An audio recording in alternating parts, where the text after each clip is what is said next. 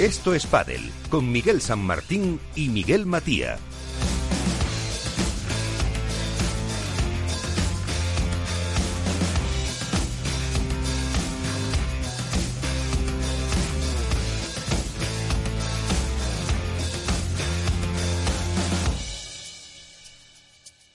Buenas noches a todos eh, en el día de los eh, San Nosotros. ¿A que sí, Miguel? Felicidades. Pues sí, tenemos que felicitarnos mutuamente. Deberíamos felicitarnos. Mira, estaba con la mascarilla, macho. Es que, somos aquí. Se me olvida. Tienes con el gel hidroalcohólico, el plastiquito en el micro para que no haya nada. Soy un jugador de derecha clásico aplicado.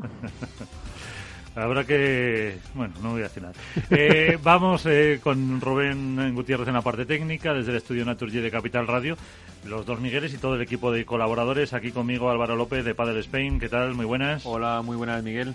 Alberto Bote de Padel Golpress, la dormilona de As. Muy buenas. Muy buenas noches, ¿cómo estáis? En eh, Fuengirola, eh, Nacho García. ¿Cómo suena eso? Madre mía, ¿cómo suena eso? Qué envidia. ¿Qué tal? Muy buenas. Nacho, ¿dónde estás ahora? Por favor, dímelo. En, Fuengirola. Sí, pero ¿qué haces? O sea, te da el viento en la cara, estás viendo el mar en lontananza, infinito. Tiene que ser algo así. No, es tan bucólico, ¿eh? Seguro. Pero vamos, hace, muy buen tiempo. es que esto es imposible, Miguel. Es que así no podemos competir con esto. Y desde casi casi un confitado Valladolid, Iván Hernández, contra pared, ¿qué tal? Muy buenas. Hola, muy buenas noches a todos. Oye, Iván, te tengo, qué voz más seria. Iván, te tengo muy buena vibra hoy, ¿eh? Te tengo muy buena vibra. Sí. A ver, si se va, a ver si la vibración te va a hacer que te caigas de la silla. bueno, viene Cañero Iván hoy, así que si os parece, le dejamos que sea el que empiece el programa con, la actualidad, con las eh, noticias.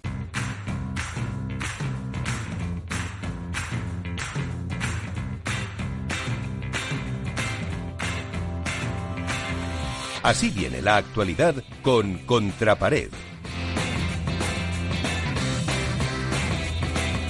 A ver, Iván, ¿con qué te quedas? Supongo que con la resaca que nos dejaba el torneo de Menorca, ¿no?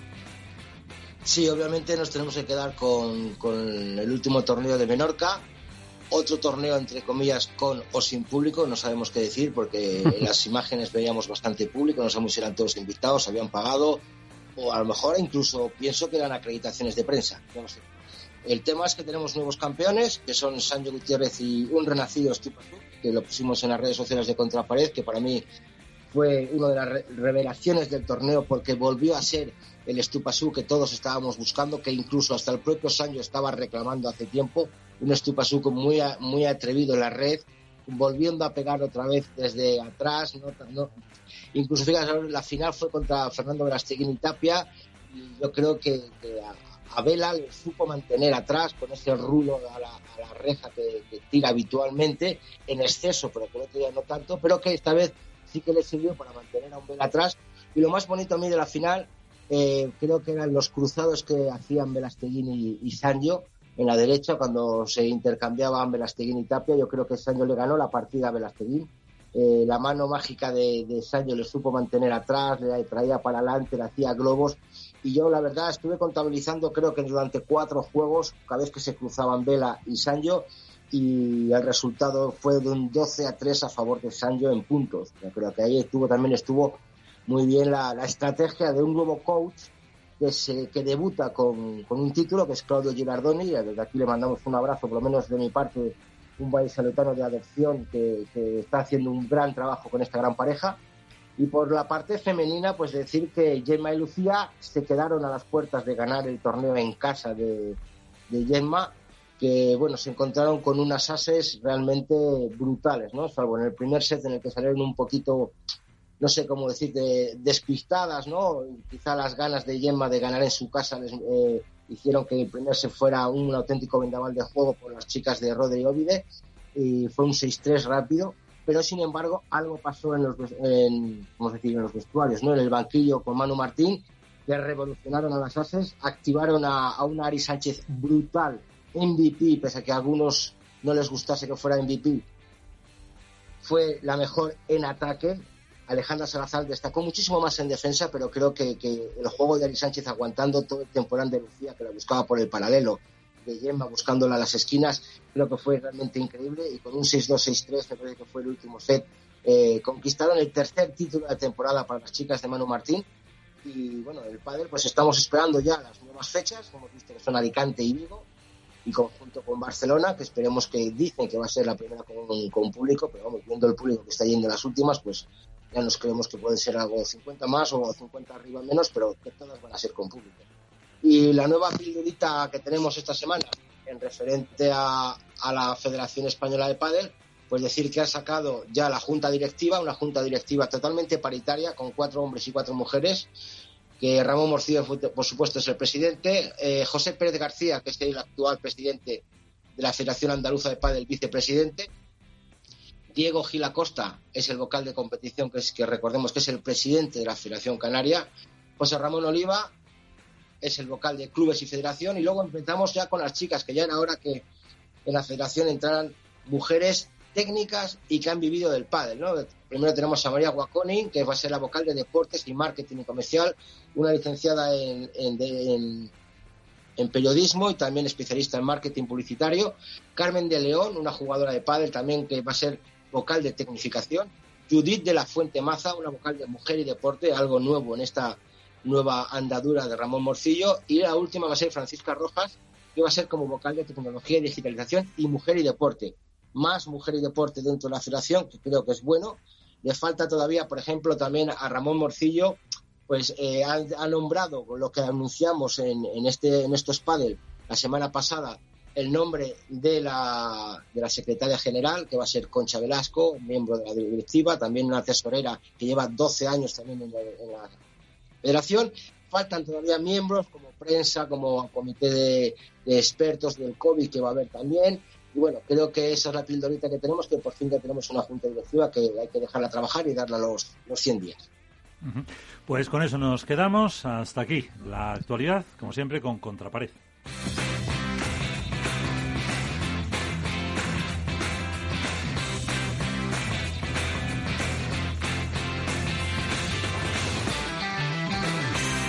¿Y a dónde nos llevará hoy Miguel el viaje? Pues pues vamos a ver, porque Nacho, claro, es que no, yo lo, claro, yo lo entiendo todo, es decir, claro, tú te, tú te posicionas como Nacho, ¿dónde está? Y claro, y, en Fuengirola, y disfrutando de la vida, de verdad, no como aquí en Madrid, y claro, pues solo puede sacar esas cosas así, así tan bonitas, y proyectarnos, yo que sé, donde él quiera, vamos a viajar donde él quiera.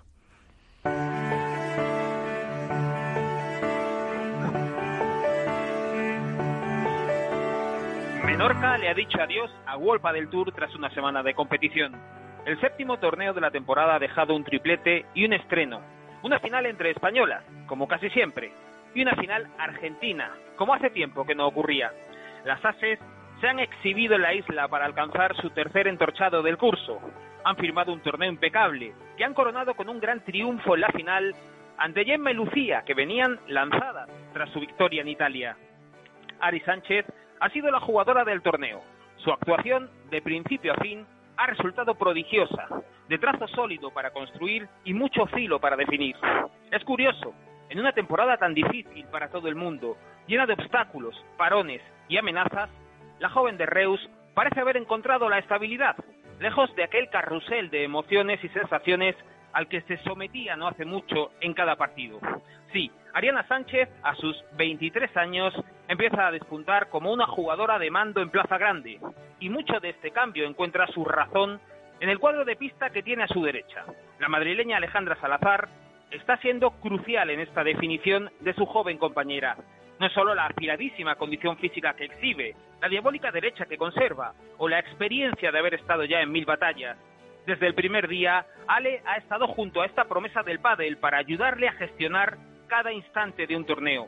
Ha tirado de paciencia cuando debía y de exigencia cuando tocaba, siempre dándole libertad para atreverse, consciente del enorme potencial que tiene. Los resultados de la fórmula son evidentes. Así ha sido en Menorca y así lo han podido ver en todo el torneo. Ari gobierna el juego con aplomo de veterana y exhibe recursos infinitos y se suelta cuando surge la ocasión. Un año más que Ari, tiene otro joven que al fin ha encontrado la gloria este curso. Franco Stupasuk logró junto a Sancho Gutiérrez estrenar el casillero de títulos de este 2020. El suyo fue un camino de minas que acabó con la abstención final ante Vela y Tapia. Hasta ahora no habían logrado pasar de semifinales en todo el año y el proyecto, configurado para pelear por lo máximo, comenzaba a mostrar algunas fisuras. El diagnóstico no es necesario adivinarlo, lo explicaron los propios protagonistas tras el triunfo. Exceso de timidez juvenil y de exigencia veterana. A Stupa le ha venido lastrando la responsabilidad de soportar todo el peso del juego. Con tanta carga, su despliegue perdió alegría y acabó por volverse funcionarial. Sancho, por su parte, no encontraba el modo de darle vuelo a su compañero sin concederle el fallo. Todo ello ha cambiado en Menorca. El joven argentino se ha liberado, ha asumido las riendas y se ha atrevido a exhibir su talento sin ataduras, mientras Sancho, además de regalar diabluras, ha ofrecido paciencia.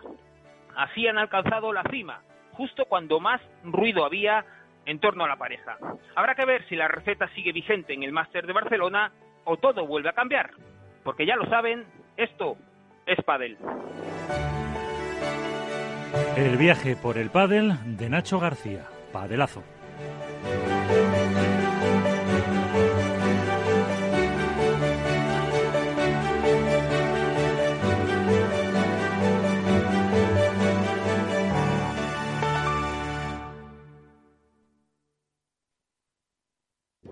¿Estás harto de bajas rentabilidades? ¿No quieres seguir pagando altas comisiones? Traspasa tus fondos de inversión a Finicens y podrás obtener una mayor rentabilidad. Más información en el 91 048 3004 y en finicens.com. Finicens, especialistas en inversión pasiva.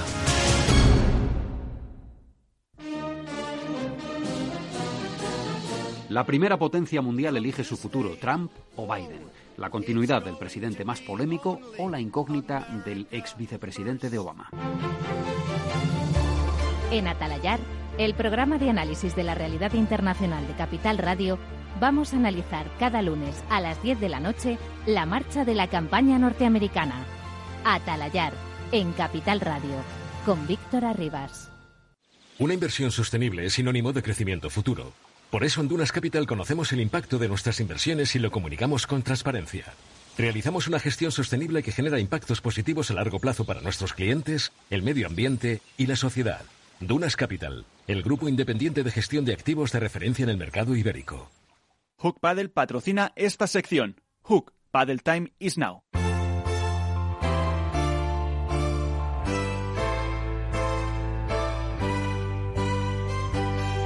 En Esto es comienza el debate.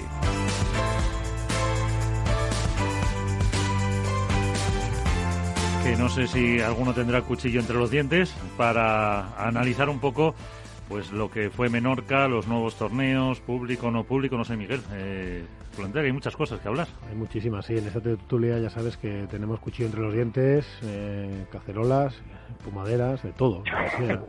cualquier cosa, cualquier cosa metálica. Eh, hay muchísimo que hablar. Eh, no sé si vamos a tener tiempo, pero bueno, sobre todo conviene.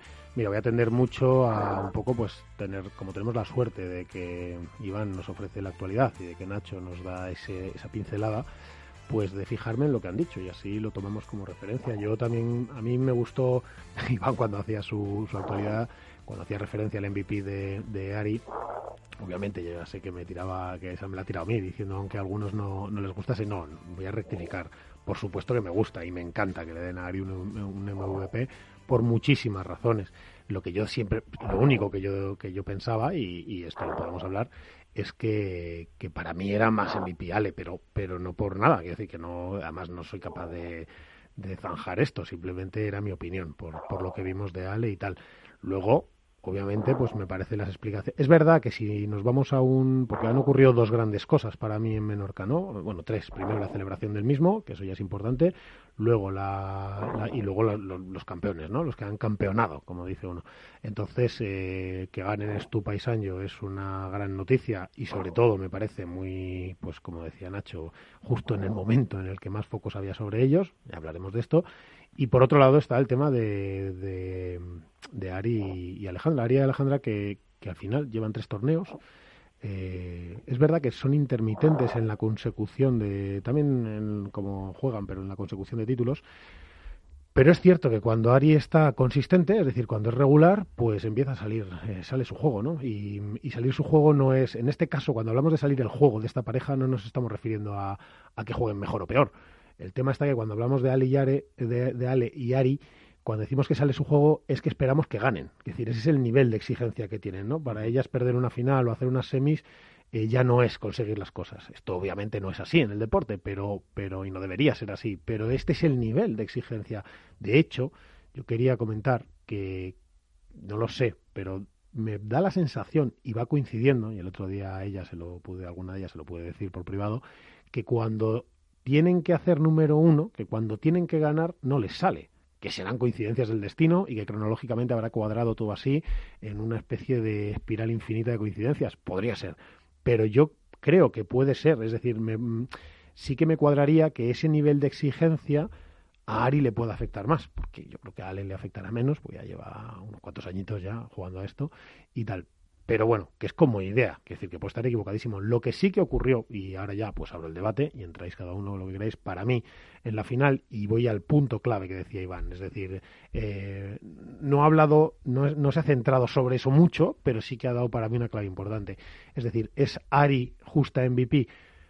Bueno, el MVP es algo que se da en la final, para empezar. Con lo cual, si, si vamos a todo el torneo, para mí Ari sí ha sido MVP. Para mí sí. Ahora, en la final, que es como se otorga ese premio, aunque bueno, es un premio que lo otorgan ellos internamente, en el que todos los factores influirán según les convenga, y, lo hemos visto. Hemos visto cómo se le ha dado un MVP a Mapi, que se le da un MVP por reconocimiento cuando, cuando ganan. Es decir, porque realmente en ese partido la que estuvo soberbia fue bajo. Pero bueno, quiero decir que es un, el único premio que tiene que dar World del Tour ellos, porque los demás lo ganan, los jugadores, y, yo creo que tiene muchas condicionantes. En este caso, para mí, en la final, los destellos, o muchos destellos, los pone Ari, pero Alejandra hace algo que, que hacía tiempo que no veíamos en ella, que es, eh, vemos cómo barre toda la pista, es decir, cómo está jugando por delante y por detrás, cómo está achicando espacios muchísimos, verdad que el físico actual se lo permite, claro, no el anterior, ahora sí está fina, ahora sí está como a ella le gusta, entonces te cierra mucho espacio hacia adelante, hacia atrás corría fenomenal y por detrás corría fenomenal, barriendo, de hecho vemos muchas jugadas en las que Alejandro Salazar consigue una bola más para las es decir toma otra y otra y otra. Bolas que, que, antes no hubiese corrido o que no llegaba porque correr siempre corre la buena de Ale pero que no hubiese llegado tan cómoda y luego, eh, cuando estás tan cómodo y te estás encontrando también, estás jugando con la bola por delante. Al jugar con la bola por delante, con esa derecha que tiene Alejandro Salazar, porque no es lo mismo jugar con la bola por delante con tu mejor tiro o, con el peor. Entonces, los dos mejores, yo creo que los dos mejores tiros de, Ale se producen en este partido, ¿vale? Esa, esa especie de, de bandeja o esa volea de derecha se produce muchas veces porque está bien parada, porque llega bien, porque no está apurada. Entonces, ¿qué ocurre? Que claro, también ella lo que hace es empezar a bombardear a Lucía hasta el infinito. Lucía empieza a dudar más, los globos ya no son los mismos. A este nivel de competición, un globo un metro más, un metro menos no es lo mismo. Y un globo eh, que bote a un metro de la, del cristal o a un metro y medio ya no es lo mismo. Ya es suficiente para que el otro te tire con todo, ¿no? O te maneje, o tire a la malla, o te haga de mano hacia el lado justo en el que estabas, eh, no estabas apoyando, lo que sea, ¿no? Entonces yo creo que empieza desde ahí que luego sea el MVP o no para Ari, pues yo no sé cómo lo veis, pero a mí me parece que todo se construye desde ahí. Creo que estoy en minoría hoy porque casi todos habéis visto, estáis de acuerdo en que, en que el MVP era para Ari, pero bueno, por alusiones, Iván, que no, sé qué opinas de toda esta reflexión. Iván. Deja sin palabras. Sí. No, no, no me dejas sin palabras. Tengo para darte lo que quieras. no tengo duda. No tengo duda. No, lo que pasa que, bueno, yo creo que ahí tú eres un poco partidista, ¿no? Tu ojito derecho siempre ha sido Alejandra Salazar, a la cual amando. No, en absoluto, en absoluto. en absoluto. Y sabemos que el juego que tiene, pero yo creo que la irrupción de, de Ari en el segundo set, sobre todo en el aspecto ofensivo, es de dar un paso para adelante, de, ir a por el partido, de ir a, luchar todas las bolas, de meter unas bandejas impresionantes y mantener atrás a, a Gemma a Gemma ahí atrás y el papel de Alejandra bueno, es el que hace siempre ella, es jugar, a la es jugar muy sólido, pegar su bandeja eh, jugar su salida de pared de derecha y de vez en cuando alguna chiquita para que luego entre a Ari. Yo creo que dices tú que, destacó Ari en una cosa, pero la labor de Alejandra, la labor de Alejandra es para mí siempre la misma, salvo en, en partidos eventuales en el que da un paso para adelante. Yo creo que Alejandra no estuvo tanto tiempo en la red como Ari. Yo creo que ahí es donde se da el, el MVP a Ari porque da ese paso adelante que necesitaba la pareja. Hombre, porque está cómoda en la red, porque puede estar. Es decir, si te están lloviendo globos a 20 centímetros del cristal, no puedes estar en la red. Claro, que este es el tema. O sea, es, ahí es eso tienes que trabajar y meter la bandeja y presionar adelante y echar eh, y conseguir que, que, tus que tus contrincantes no te den el globo. Y si te dan el globo, conseguir todavía no perder la red, ese es un gran mérito. En cambio, Alejandra, cada vez que hacía un globo, prefería echarse para atrás y hacer salida de, pared en vez de utilizar la bandeja.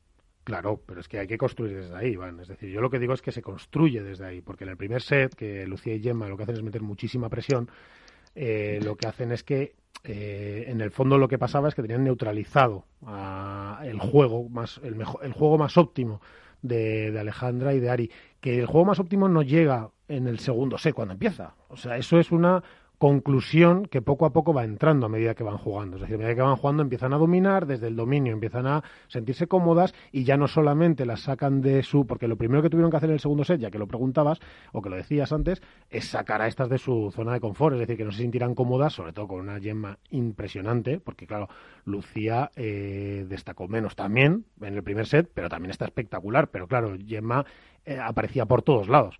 Es decir, que es una cosa que vimos en Alejandra, porque si os fijáis, yo no sé si estáis de acuerdo, eh, eh, Álvaro, yo no sé si te diste cuenta, eh, fue muy llamativo que, que, Alejandra empezó a bloquear muy bien los espacios por el centro con la volea de revés, sin mayor intención, no es la volea de revés de Galán que te la pone, que te aprieta, que te, una te la corta, la otra te la tira liftada al pecho, etcétera, etcétera. No, es simplemente una volea de revés que lo que hace es dirigir bien la bola metiéndose cerrando el espacio, es decir, achicar hacia el centro, cerrando el espacio con la bola de revés.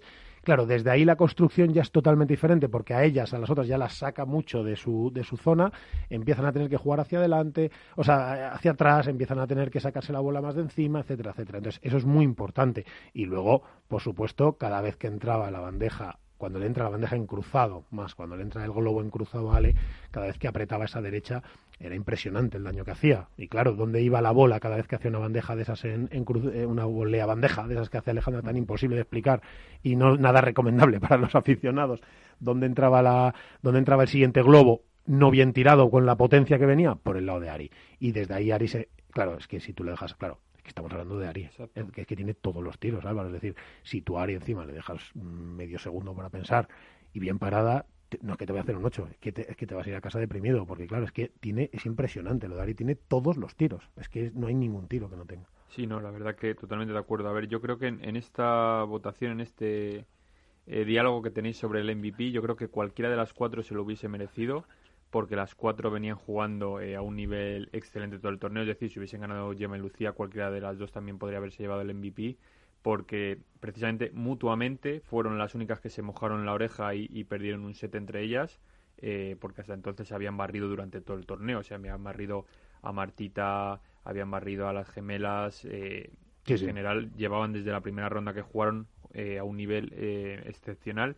Y sí que es verdad que yo no sé si también por lo que dices tú, si por el tema de que eh, Alejandra empezó a construir, Alejandra empezó a entrar con su volea, y si también influyó un poco el físico, que hubo cierto bajón físico, yo creo, aunque Gemma y Lucía venían muy bien, eh, llevaban, me parece que eran siete partidos sin perder desde el anterior torneo. Sí, y, por la vía rápida, o sea que el físico puede influir, pero a mí me parece, tienes razón, ¿eh? pero es que me parece que viene desde, desde el destrozo que les hacen eh, Ari y Alejandra, es decir, las empiezan a hacer eh, correr de más en todas las bolas, pidiéndoles una más siempre, tiraran lo que tiran, hay varias jugadas, tienes razón, y es verdad que eso también puede influirles. Porque no, no, hasta cierto punto a esos niveles eh, pasar de un 3-6 que sacaron en el primer set a un 6-1 en contra, yo no sé si también el público a lo mejor notó cierta presión de más Yema que pudo eh, jugar en su contra, pero yo creo que también el físico, aparte de lo que dices tú de los, de los golpeos, eh, decayeron un poco, no sé si por desgaste también quizá mental, de tener que delante de su gente ganar. Yo físicamente no lo sé, no lo sé. A mí físicamente, bueno, no sé qué pensáis los demás, o sea, eh, Nacho, Alberto, por favor, iban a entrar cuando queráis. A mí físicamente no las vi mal, lo que pasa, yo creo que es que las, las, las derrotan eh, con su juego hasta, bueno, hasta que las otras se quedan sin casi sin, sin herramientas, ¿no? Sin, sin cosas que manejarse. No sé qué creéis. Nacho. Sí, sí, bueno, yo, yo, bueno, el tema del MVP ya sabemos cómo es, que es muy subjetivo, muy, muy complicado, ¿no? De ponerse de acuerdo más en un deporte como el pádel. Eh, yo creo que la, la, la virtud que tiene Alejandra y, Ari en estos momentos es que es una pareja que, eh, con las irregularidades que tiene, eh, ahora sí ha conseguido mezclar muy bien. Yo creo que Ale ese trabajo de apoyo, de cierto trabajo de psicológico y emocional hacia Ari cada vez lo tiene que hacer menos, con lo cual está muy enfocada ya también en, en lo suyo. Eh, ahora sí juega mucho más, mucho más suelta, asumiendo mucho más riesgo. Físicamente está eh, imperial eh, Alejandro Salazar.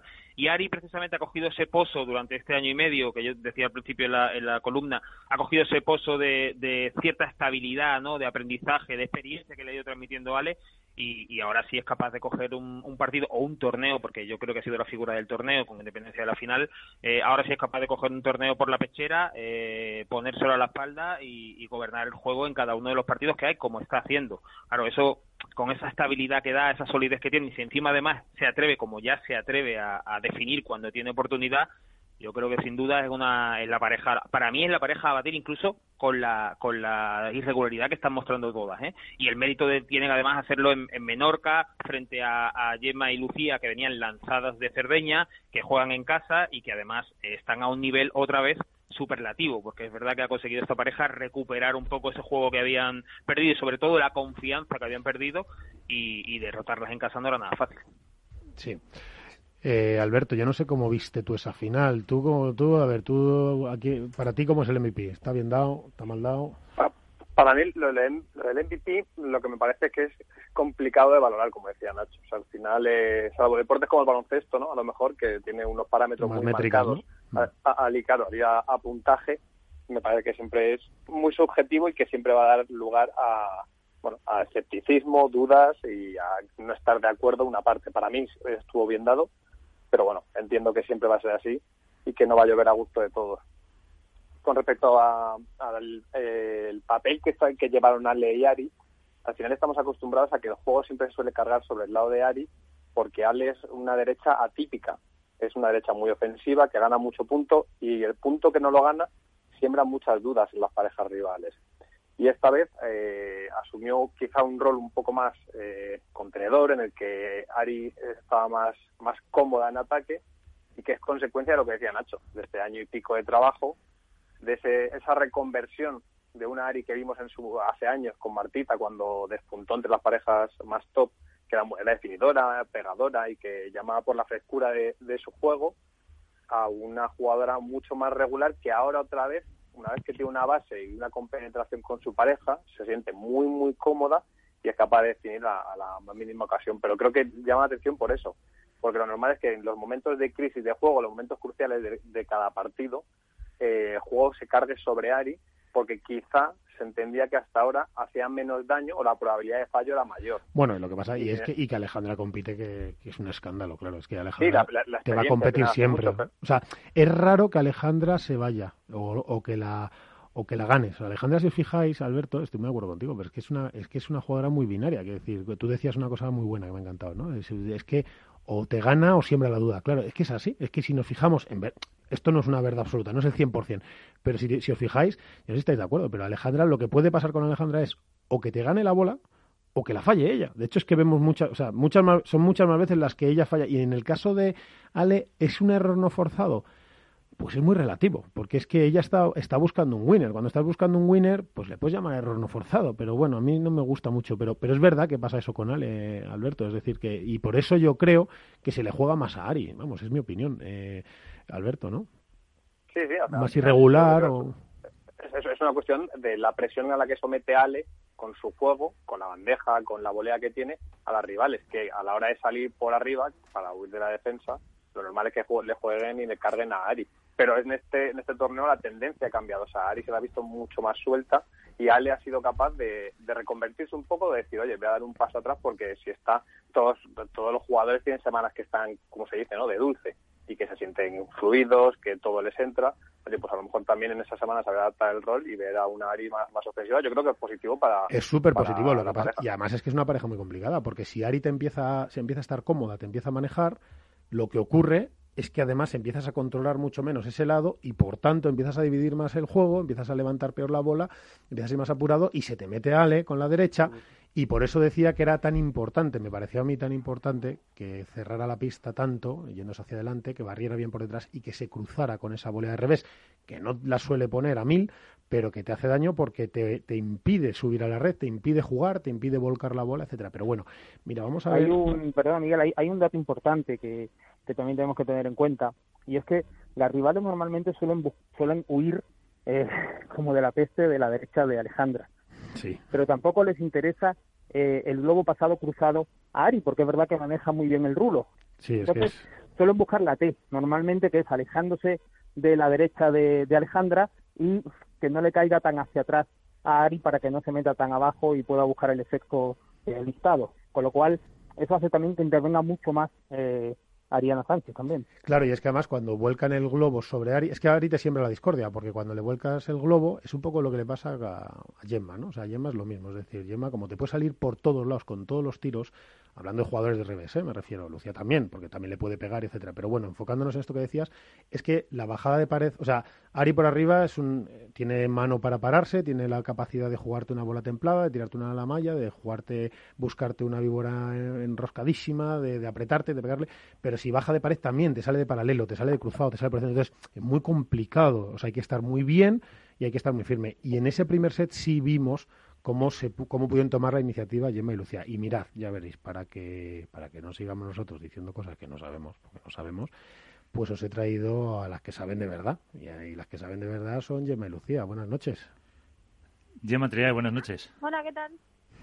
Bien. Oye, te escuchamos ahí un poquito lejos. Mira a ver si te puedes acercar al, al móvil. Gemma, no sé si está Gemma y... Sí, ahora te escuchamos. No sé si estáis Gemma y Lucía o solo Gemma. Sí, también está Lucía. Bueno, hola Lucía, buenas noches. Hola, buenas noches. Oye, vamos a ver. Lo primero, eh, gracias por venir aquí, por dedicarnos un ratito de tiempo, que yo sé que andaréis con mil cosas. Eh, lo segundo, enhorabuena. Enhorabuena. Os quiero dar la enhorabuena por tres cosas. Mirad. Enhorabuena por la temporada que estáis haciendo. Enhorabuena por venir de ganar de Italia y por hacer final aquí y hacer la pedazo, el pedazo de torneo que habéis hecho y la final de, de que, fue una pasada y muy bonita, por cierto, para el espectador. Y enhorabuena por recuperaros y por volver a estar arriba, que se os echaba en falta.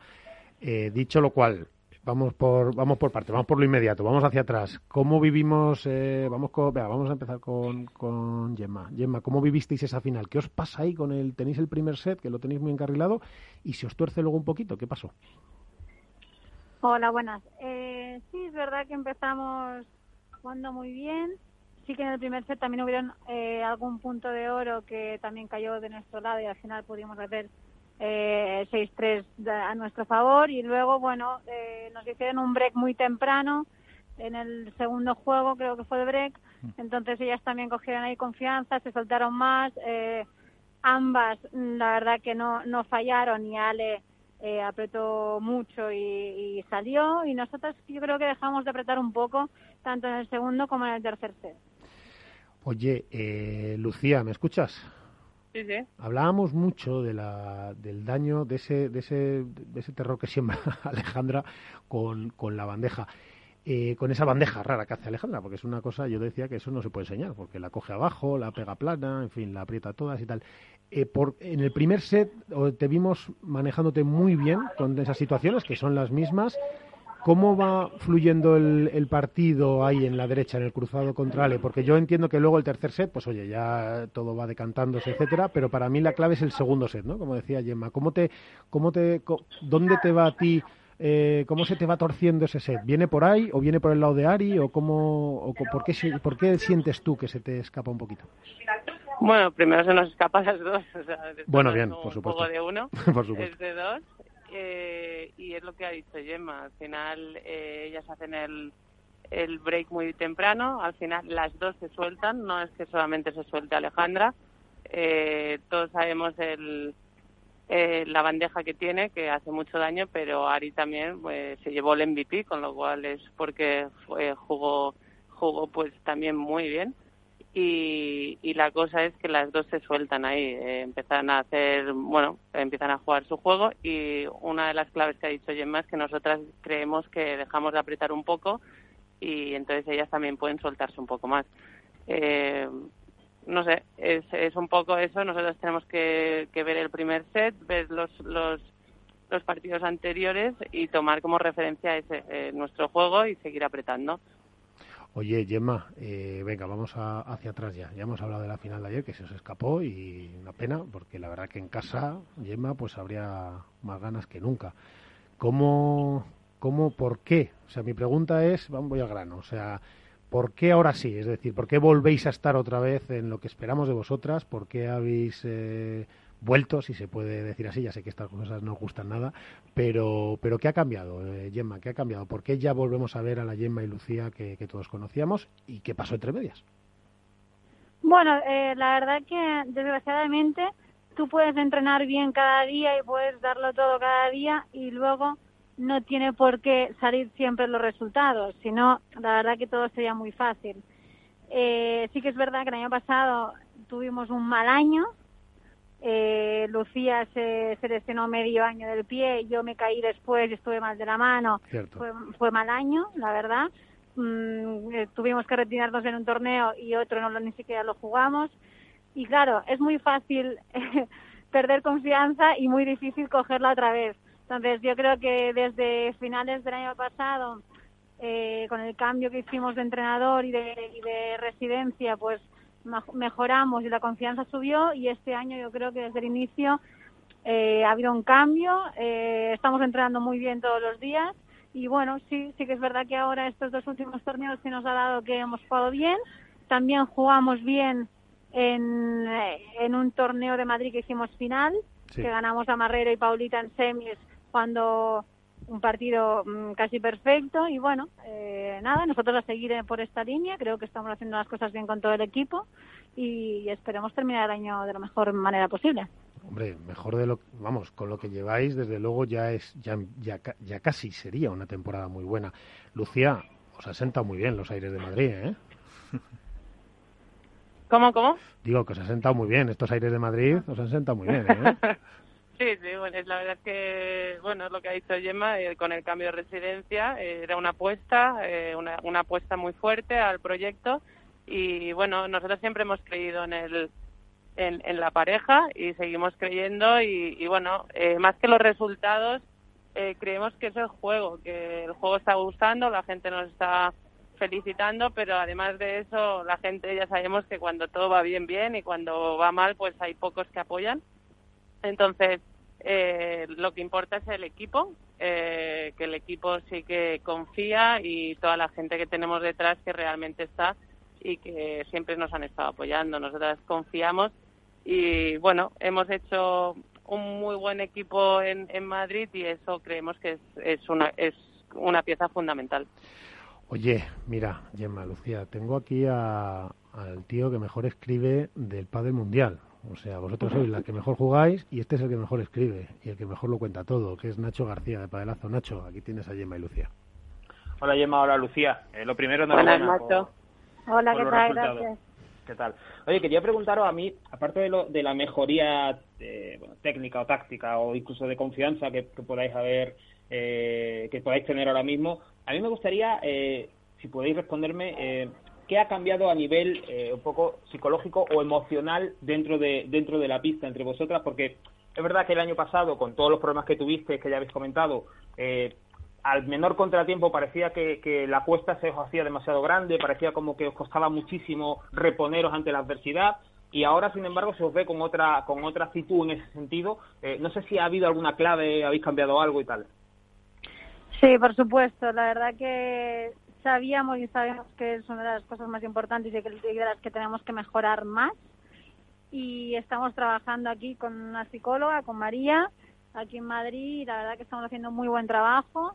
Y bueno, es lo que he dicho antes, creo que vamos por buen camino eh, y creo que nos está funcionando. Creo que es lo que dices tú, que ahora ante algún problema intentamos buscar soluciones y, bueno, al final yo creo que esa es la clave para que los resultados también salgan. Oye, Iván, mira, Gemma, tengo que también en Valladolid, porque este estaba, el con el que habéis hablado estaba en Fuengirola, o sea, ha hecho lo contrario que vosotras, se ha quedado con el buen tiempo, pero porque vosotros habéis venido a Madrid que os vais a enterar, ya verás. Pero, pero tengo en Valladolid, que eso ya es más férreo, eso ya es más granítico, tengo a Iván de Contrapared. Iván, aquí tienes a, a dos fenómenos. Hola Gemma y Lucía, muy buenas. Buenas, Iván. Bueno, yo la verdad que Lucía lo sabe y, siempre se lo he dicho, yo tengo predilección por ella y soy de las pocas que a veces en la Plaza Mayor me veía, vamos Lulu, porque sabe que yo estoy detrás de ella y me pongo detrás del banquillo, es una jugadora que, me encanta cómo juega, es igual una siempre además que, que es una jugadora polivalente, ¿no? Porque juega a la derecha, juega al revés, juega adelante, juega atrás. Yo creo que es una de mis amores, por decirlo de alguna manera, y ella, y ella lo sabe. Y yo quería preguntar eh, a las dos, ¿no? O sea, venís de, un torneazo impresionante en Italia, os metéis otra vez en la final en... En, en Menorca. En Menorca, en la tierra de llama. ¿Vosotros creéis, yo siempre pregunto más o menos, estáis viendo que el pádel femenino está súper súper bonito porque cada torneo lo ganan diferentes parejas, pero ¿no creéis que el torneo femenino como tal empieza en cuartos de final, porque hasta cuartos de final tenéis partidos muy fáciles, por los resultados que, se ven. Bueno, Iván, primero gracias por esas palabras. eh, y nada, que a ver cuando nos vemos, que hace mucho. ¿eh? Pero eh, bueno, no estoy realmente de acuerdo con esa, con eso que has dicho, porque mm, hay muchas parejas que en primera que en primera ronda ya te pueden te pueden dar el susto o incluso o incluso ganarte. O sea que eh, hay parejas como que, que, se han salido de la, de la pareja 8, como Alba y Victoria, luego está eh, Tere y Aranza, eh, Sofía, bueno, Sofía y, Virginia, que me parece que ahora se pondrán de pareja 8, que estaban ahí que, y que son parejones. Y luego, eh, sin olvidar a ninguna, que yo creo que todas están entrenando y estamos intentando que el pádel femenino crezca y, y no hay ni una que cada día vaya a dar el 100% a la pista. O sea que eso, yo creo, no estoy totalmente de acuerdo, que no, no puedes ir relajada a ningún partido ahora mismo. Hola, buenas Lucía, buenas eh, Gemma, soy Álvaro de Padel Spain, ¿qué tal? Hola, ¿qué tal? Muy buenas. Eh, nada, yo os quería preguntar, bueno, aunque lo he comentado un poco antes, pero para que me deis vuestra, vuestra valoración, eh, a mí me dio la sensación también de que, volviendo a la final, volviendo a ese partido, eh, que también un poco esa derrota, sobre todo tan abultada en los dos, en el segundo y tercer set, eh, no sé si fue un poco también en relación al físico, no sé si vosotras llegabais un poco eh, cansadas tras, tras tantos partidos, verdad que los habíais ganado sobre todo en este torneo de Menorca con bastante suficiencia, pero no sé si llegabais un poco cansadas y quizá eso también jugó en vuestra, en vuestra contra en el, en el segundo y tercer set por, por lo abultado también del marcador. No, no queda para nada. La verdad que físicamente estamos creo que en el mejor momento, creo que estamos impecables y de físico ni una ni otra estábamos cansadas. Yo creo que si repetíamos el partido por la tarde, lo repetíamos. Así que no, eh, ninguna, excusa, ninguna excusa de físico ni nada. eh, empezamos, como bien dices tú, eh, tampoco estuvimos tanto tiempo en pista. Empezamos el jueves porque en este torneo sí que íbamos de pareja, bueno, tres porque Marrero no estaba. Exacto y, y no fue para nada de físico. Eh, ellas jugaron mejor en el segundo y el tercero. Hay que felicitarlas a ellas también por el juego que, están haciendo. Y nosotros a mejorar, eh, hay que analizar qué es lo que ha pasado, hay que ver el partido con el equipo y cuál es la diferencia entre el tercero y el segundo y, en el primero, segundo y tercero mm, del partido. Entonces, mm, una vez lo, lo veamos, seguramente vamos a, a saber cuáles son las claves de, de qué es lo que ha pasado. Fíjate, Alberto, qué maravilla. Alberto Bote de AS y de, de, la Dormilone de Padre WordPress. Eh, después de la temporada que están haciendo, venir de final y de campeonar, eh, es maravilloso lo natural que le sale a Gemma, ¿no, Alberto? El, bueno, es que tenemos que analizar y mejorar y mejorar, ¿no? Qué maravilla, Alberto. Sí, buenas noches, Gemma, Lucía, ¿qué tal? buenas noches.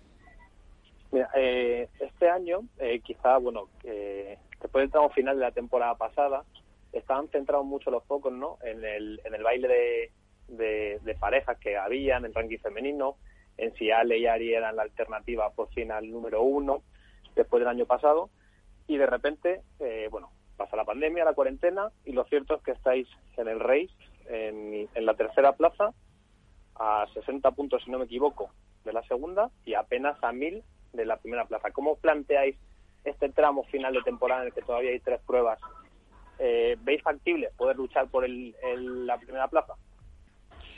Eh, buenas, eh, bueno, eh, la verdad es que estamos contentas con los resultados, pero no, no queremos centrarnos en, el race. O sea, al final, todo nuestro objetivo y como el de todas las que estamos ahí es acabar lo más arriba posible. No, no vamos a mentir, pero queremos seguir trabajando como lo hemos estado haciendo, que es cada día pues prestar atención a todos los aspectos y creemos que por eso ahora estamos eh, dando el nivel que estamos dando.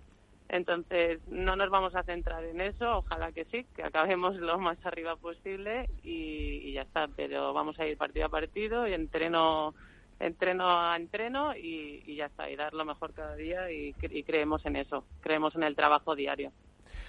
Bueno, pues eh, Gemma Lucía, la siguiente prueba es en vuestra otra casa, ¿no? ¿Es Barcelona vuestra otra casa o no? Digo que vuestra que la siguiente prueba o la que viene a continuación es Barcelona, que es vuestra siguiente, que es vuestra vuestra otra casa también, ¿no? Sí, bueno, mi casa, sí, sí, e, e, esa ya es mi casa, hemos estado en la de Gemma y ahora toca mi casa y ojalá podamos enseñar el mismo nivel de padre que hemos hecho y ojalá los resultados también lleguen. Es lo que es lo que deseamos y lo que peleamos cada día. Oye, Lucía Gemma, ¿cómo, y os voy a ir dejando, pero es que me encanta preguntaros estas cosas distintas, pero ¿cómo vivís vosotras jugar sin público ¿Cómo, o con poco público? ¿Lo notáis? ¿No lo notáis? Eh, ¿Os viene bien? ¿Mal?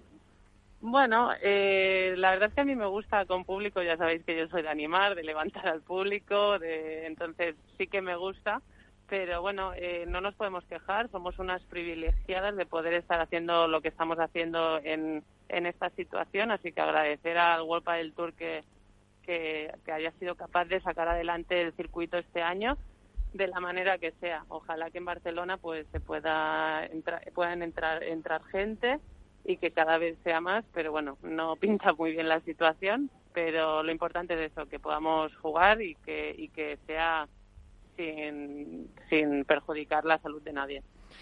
Bueno, para acabar, chicas, eh, ¿dónde ahora estáis en Madrid, no? Estos días hasta hasta Barcelona, ¿verdad? Sí, sí, estamos en Madrid. Ahora nos quedan dos semanas de aquí de entrenamiento y bueno, luego ya nos toca Barcelona, como bien ha dicho Lucía. No sabemos cuándo cuándo iremos para allá, pero me imagino que a principio de semana del torneo iremos ya para allá para adaptarnos y todo. Bueno, pues Lucía me va a matar, porque encima que le he dicho que Ale le había apretado con eso y tal, y, encima ahora... no, hombre, Alejandra es su mejor golpe y todos sabemos que Alejandra va a intentar apretar siempre, o sea que todos sabemos los golpes de todas. Pero ahora viene lo malo, si es que ahora viene lo peor. Igual que Iván ha dicho que, que tenía pasión absoluta, Sí, a mí yo es que soy, reconozco que esa, esa derecha y ese, y ese revés alargado que tiene Gemma, que me vuelve loco, y lo que quiero de verdad es seguir viendo muchas veces, porque además es que yo os quiero ver y como no os podemos ver más que desde el viernes, pues nada, que os veamos todo lo posible, que quiere decir que llegáis a la final, que ganéis este año, que de verdad de corazón os merecéis lo que estáis consiguiendo, que el, para mí la apuesta que hicisteis de Minos a Madrid era muy difícil a nivel humano y a nivel profesional y está dando resultados y yo sé que estar lejos de casa pues no es lo más fácil, pero bueno, esta es vuestra casa, no solo Madrid, sino Capital Radio y, espero que volváis muchas veces. Y que cuando quieran se pasen por aquí. Por resultados, por cariño, por lo que os dé la gana. cuando, cuando nos deje la pandemia. nos deje la que se vengan por aquí, por el estudio. Así que enhorabuena por esas tres cosas que os dije, ¿eh? por hacer las finales, por ganarlas y por, por haber conseguido darle la vuelta y estar donde estáis. Un abrazo fuerte. Muchísimas gracias por vuestras palabras, la verdad. Pues muchísimas gracias y, que te guste el juego de Gemma, a mí también me gusta, o sea que perfecto. Bueno, no me mates, Lucía, no me mates, ya, ya verás, ya verás. ¿Quién es ese Miguel? ¿Quién es ese Miguel? Yo, yo también, yo soy también fanática Muy fan. ¿eh? Bueno, chicas, que descanséis, que, que, os sigamos viendo y que nada, que está en vuestra casa. Ojalá que sea Un besito a todos. Muchas gracias. Chao, chao. ahí está, es lo que eh, nos han dejado con esos buenos deseos y ese esa reflexión también de Iván sobre jugar las dos. Muy bien, yo, Iván le ha dicho que la siga a todos lados. Yo creo que como, que como la siga mucho va a tener que acabar llamando a la policía. Tú sabes que me pasó a mí una vez, eh, Miguel, chicos, me pasó que yo fui a ver un concierto de las Noches Sabineras, que eso es de lo que hace Pancho Varona con las canciones de Sabina. Y yo en mi vida, en mi vida, hablo con nadie que sea ni relevante ni tal, porque no sé qué decirle, fíjate, con lo que rajo y me corto. Y lo único, antes me presentaron a Pancho Varona, y lo único que se me ocurrió decirle fue, Joder, Pancho, te sigo desde hace muchísimos años. Y dijo, pues deja de hacerlo o llamaré a la policía. Bueno, pues lo mismo, ya te digo, Iván. Ten cuidado, esas declaraciones de amor, yo no sé dónde van a llegar. Bueno, pues eh, hacemos una pausa y enseguida seguimos en el debate. Vamos a coger aire. ¿Estás harto de bajas rentabilidades? ¿No quieres seguir pagando altas comisiones? Traspasa tus fondos de inversión a Finicens y podrás obtener una mayor rentabilidad. Más información en el 91 048 3004 y en finicens.com. Finicens, especialistas en inversión pasiva. Una inversión sostenible es sinónimo de crecimiento futuro. Por eso en Dunas Capital conocemos el impacto de nuestras inversiones y lo comunicamos con transparencia. Realizamos una gestión sostenible que genera impactos positivos a largo plazo para nuestros clientes, el medio ambiente y la sociedad. Dunas Capital, el grupo independiente de gestión de activos de referencia en el mercado ibérico.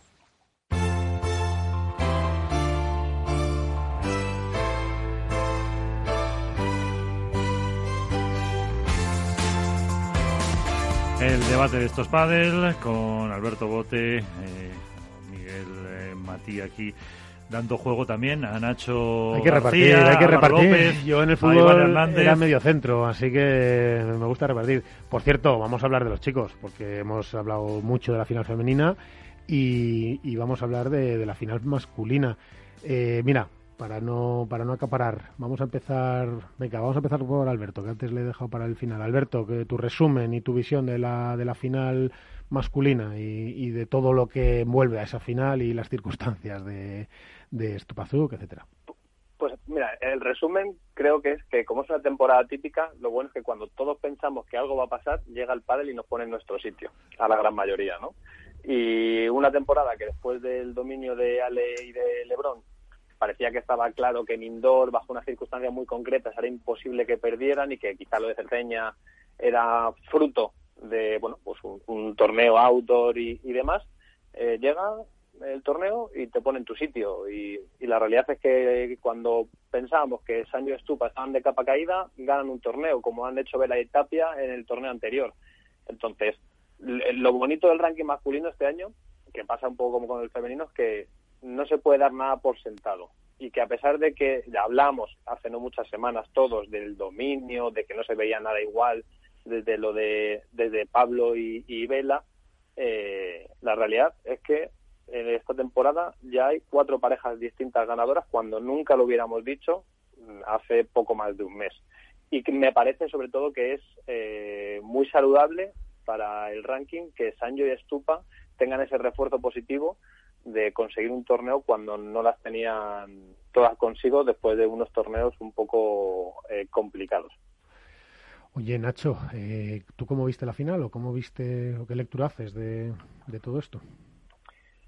Bueno, yo la final eh, creo que vimos a un... Yo estoy de acuerdo con lo que decían al principio, creo que no solo la final, sino el torneo en general de Estupa, creo que es el que es el Estupa que a todos nos apetece ver, el Estupa que nos prometió este jugador cuando, cuando llegó a España y que parecía que... Bueno, tras unas semifinales, perdona Nacho, tras unas semifinales prodigiosas de Sancho.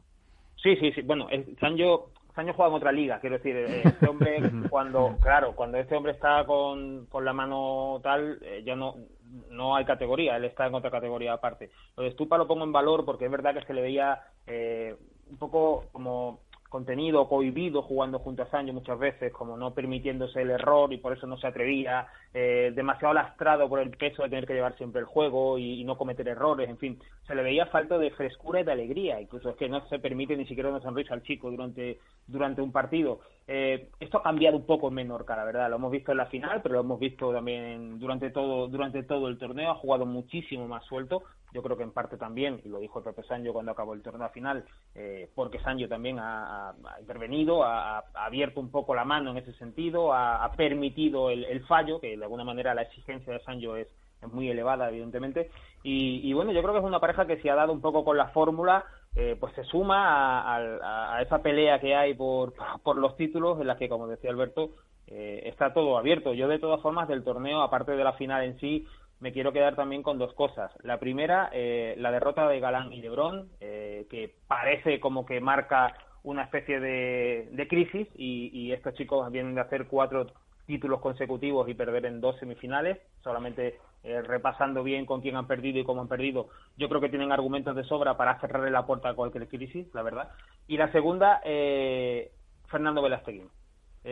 Totalmente de acuerdo yo creo que a este hombre, a este hombre le, hemos medido demasiado tiempo por el palmarés, como no podía ser de otra manera, y hemos muchas veces desdeñado el valor que tiene su capacidad para competir y para ponerse delante de cualquier desafío por grande que tenga. Eso es lo que ha hecho grande a este jugador, a este deportista, y yo creo que el pádel, y fíjate lo que voy a decir, el pádel se le queda pequeño a una figura de tal dimensión.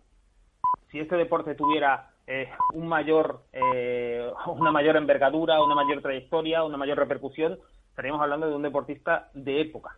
Estoy totalmente de acuerdo. O sea, si, si Vela se llega a dedicar al baloncesto, hubiera sido Michael Jordan o Don Kitch. Es que estoy totalmente de acuerdo pero es que Vela, es un deportista de época. Lo que pasa es que hay muchos deportes pequeños que tienen deportistas de época que no son reconocidos por los grandes medios. Pero no de tanta dimensión, ¿eh? O sea, no de tanta dimensión. Es que estoy muy de acuerdo contigo, Alberto. Es decir, hay deportistas de, deportes pequeños de época, lo hemos visto en el waterpolo, en el balonmano, en, en, España, fuera, pero es que lo de Vela, como dice, como dice Nacho, Alberto, es que sobrepasa es que nos quedamos sin adjetivos. O sea, es imposible seguir hablando. O sea, ya no, ya no, no sabemos qué decir de Vela, porque yo es que creo que sobrepasa al mismísimo deporte en sí. Sí, yo, lo que creo es que al final eh, hablar de, del pádel el día de mañana, las generaciones venideras, eh, será hablar de Velasteguín en gran medida. Y eso dice más que cualquier título que haya conseguido en la pista. Es que no lo sé, ¿eh? yo tengo yo tengo mis dudas ahí, Alberto, porque este es un deporte muy nuevo, que va a mucha velocidad y la narrativa que hay en torno a este deporte va solapando rápidamente cualquier cualquier episodio que haya. Y hemos visto como los cuatro títulos de Alejandro Galán y de Juan Lebrón eh, prácticamente eh, se convertían en un acontecimiento histórico. histórico con lo que se supone en relación a, en relación al deporte. sí, pero, pero ya no voy ya no voy tanto a eso, Nacho, sino es, el hecho de, la figura, del deportista, de, cómo madura un, deporte, de pasar de ser eh, un juego, como hablábamos la semana pasada, a ser un deporte. Verla es mucho más que, los títulos que ha conseguido. Es, es la figura exacta del cambio trascendente que tiene el pádel en los últimos 15, 20 años hasta convertirse en, probablemente el deporte más de moda, con mayor crecimiento a nivel internacional, y creo que eso hace que su nombre haya estado vinculado con el del propio deporte toda la historia. Otra cosa es que luego llegue otro y lo supere, que ojalá y será muy bueno para, para el crecimiento del pádel, pero creo que eso ya eh, fluye por la propia historia del pádel. Yo, yo sobre todo eh, añadiendo a lo que a lo que comentáis yo hay una cosa que ya que tengo claro es que a, a Vela cada día me le creo menos es decir que luego cuando termine el partido contra Galán y Lebron y diga que no tiene tiros ganadores. Bueno, sí, no tiene tiros ganadores, no será el que más Eso muy de corra, ¿eh? no será el que más técnica tiene, pero, pero es capaz de competir, pasar la cuarentena con, con dos monstruos como son Galán y Lebron y hacerles un 6-2. Con 40 y... Uno creo que con tiene, 41, años. 41 años. ¿Os acordáis cuando le entrevistamos que perdió en Madrid la final y tiró esas tres pelotas fuera y dijo que no había dormido el, domingo? ¿Os acordáis? Y explicó los tres fallos uno a uno.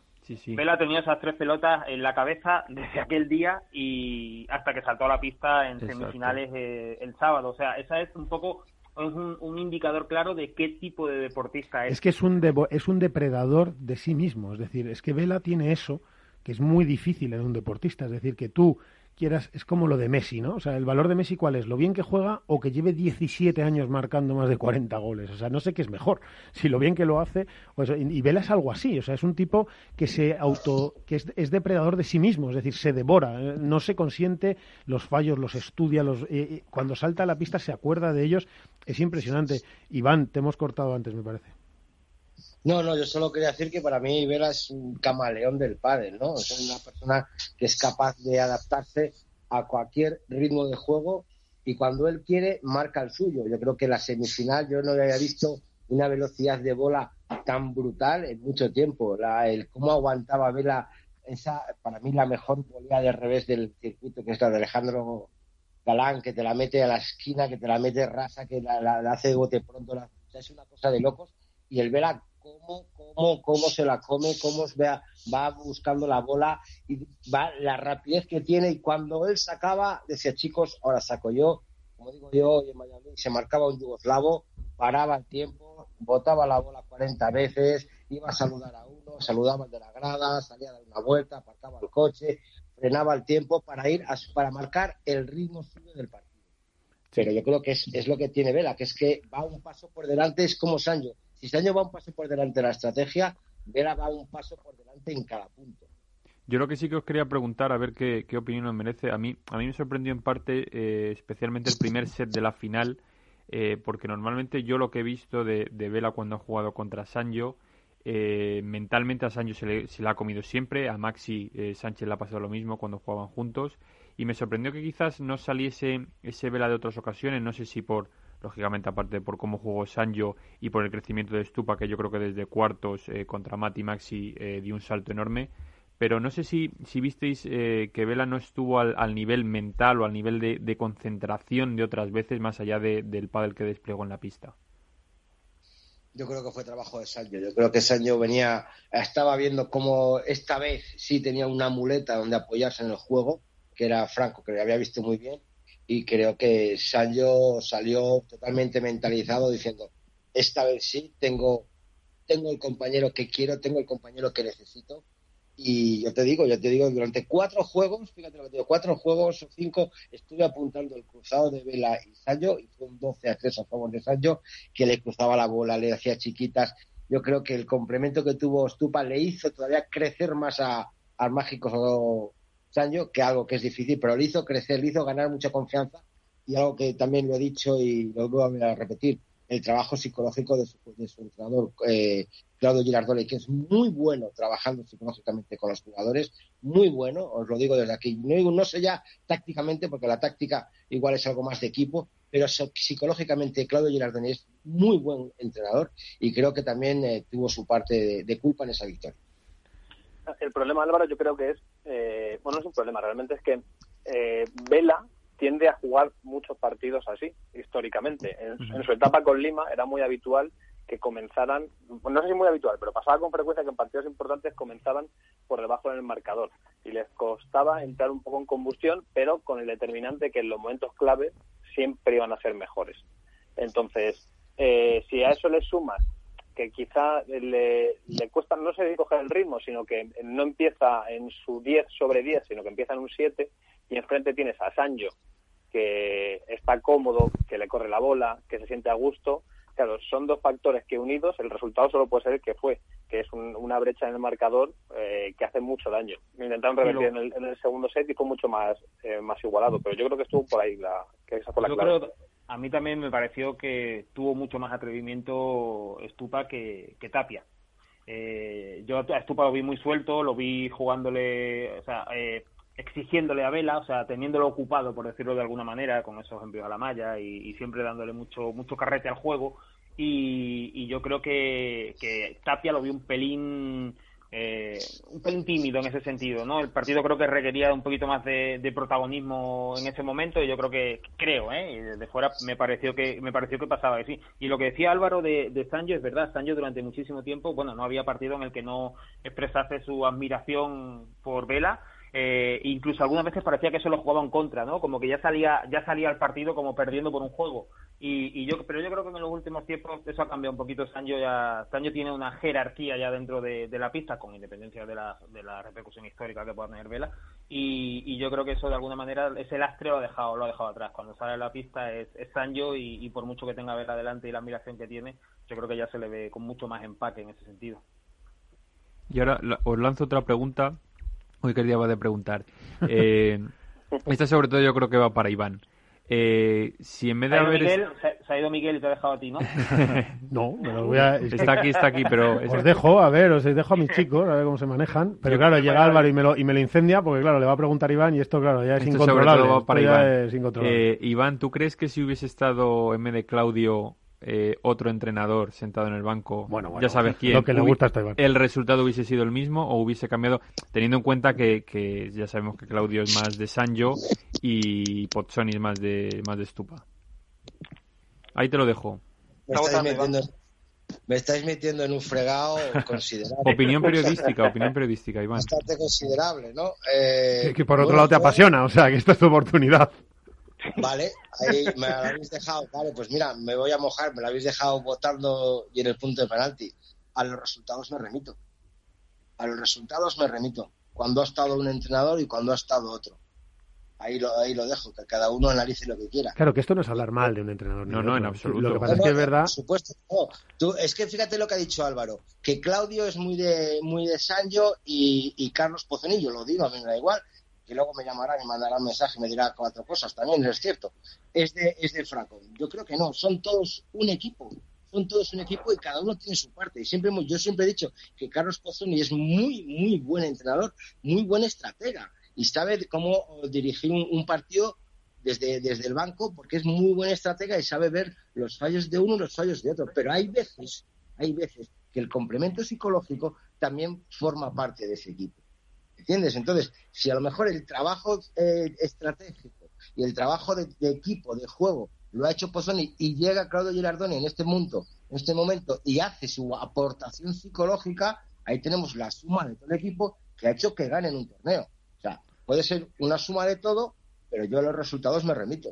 Hombre, es cierto que Sancho es un jugador al que, bueno, perdón, que luego Daniel eh, se enfadará, pero de los jugadores del circuito, Sancho es de los que menos les gusta tener un, coach o un entrenador en los partidos. Esto es así, Iván. Es decir, él, vamos, que lo ha llegado a decir en, eh, abiertamente. O sea, no, no se ha acordado diciendo, bueno, es que yo no, a mí no, no es que no le guste, que sí que le gustará, pero que, que, bueno, pues que si no lo tuviera, pues que también estaría. Pero claro, efectivamente, es que no es el solo. Si es que el tema de Sancho, mira, lo ha dicho Nacho muy bien, si es que en la medida en que Sancho consiente y admite a Estupa, pues Estupa se suelta. Y, esto es lo que le estábamos echando en falta a Estupa, es decir, que se soltara, que se soltara, bueno, y, que, la metiera, porque también es verdad que, claro, o sea, es que Estupa juega una barbaridad, pero, pero claro, le echábamos en falta ese, como esa transición hacia adelante, en los puntos de oro, es que hemos visto tiebreaks en los que Estupa ha tirado cinco bolas fuera.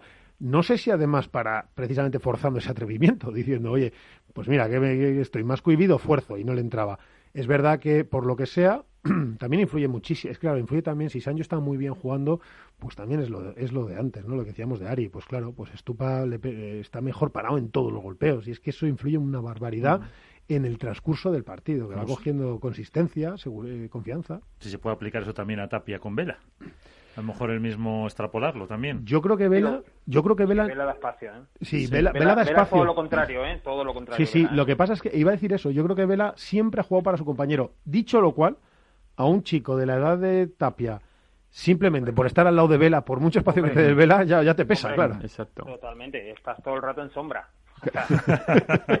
es que no, no, ves el sol, claro, hasta que y por mucho que te estoy diciendo, oye, mira, venga, va, atrévete, tal, tienes la potencia que tiene, no para de elogiarlo, bueno, que Vela lo ha hecho siempre, yo no sé si os vamos, acordémonos de cuando ganó con Willy Laoz aquellos dos torneos, bueno, eso es eh, impresionante.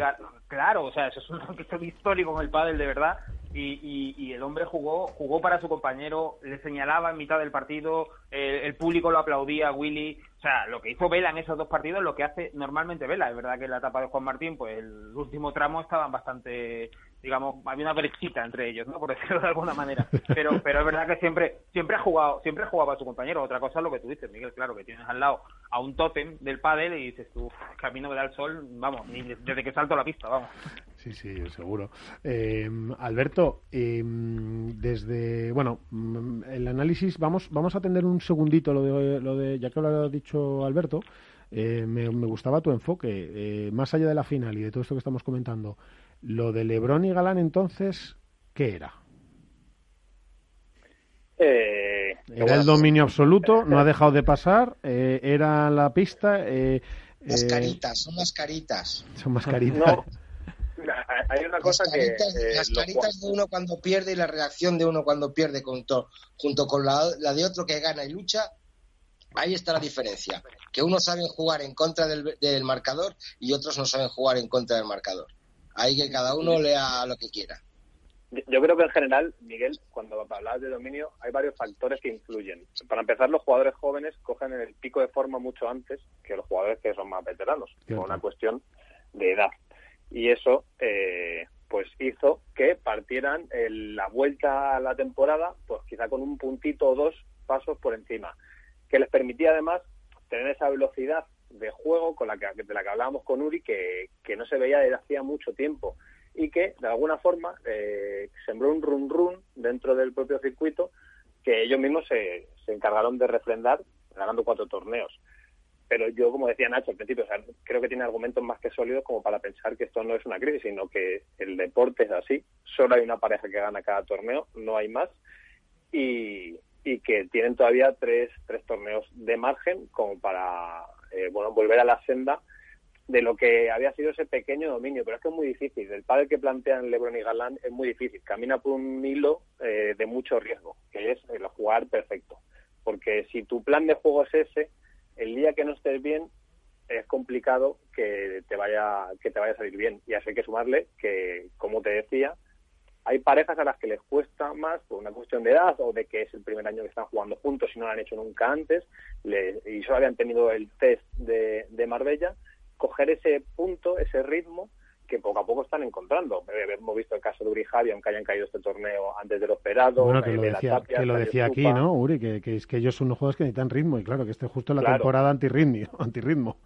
Claro, entonces, son una serie de factores que, que al final han hecho que, que se pongan arriba cuando nadie lo esperaba, cuando a lo mejor todos dábamos a Paquito a Lima porque están en, el apogeo de, su carrera y que ahora, bueno, pues van a tener que saber gestionar, que esto también es parte de la pareja, está muy bien cuando gana, pero ahora tienen que saber gestionarlo.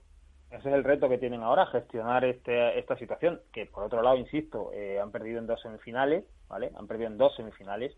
Estamos hablando de dos chicos que tienen 24 y 23 años, Estamos hablando además, por ejemplo, en el caso de Lebron, al que todos situamos como no, no solo como una figura del, del circuito, sino prácticamente como un número uno. Eh, ganó su primer torneo en 2019, ¿vale? Es que tenemos que tener un poco de memoria y no sacar, cuando recurrimos a tantos epítetos, acabamos perdiendo la perspectiva. O sea, son chicos muy jóvenes que todavía no han aprendido lo suficiente ni a ganar ni a perder. Entonces, eh, esto forma parte del proceso suyo de, evolución como deportista. Yo no creo que haya una crisis más allá de el salseo que comenta Iván, de si las caritas y tal. Bueno, eso se produce creo que en todas las parejas más o menos. Ahora bien, esto ahora tenemos que ver cómo gestionan esta situación. Dos derrotas que creo que son eh, ambas asumibles, fácilmente asumibles además. Quizá la de Javi Uri no por quiénes son, sino por cómo se produjo en 12 y tal.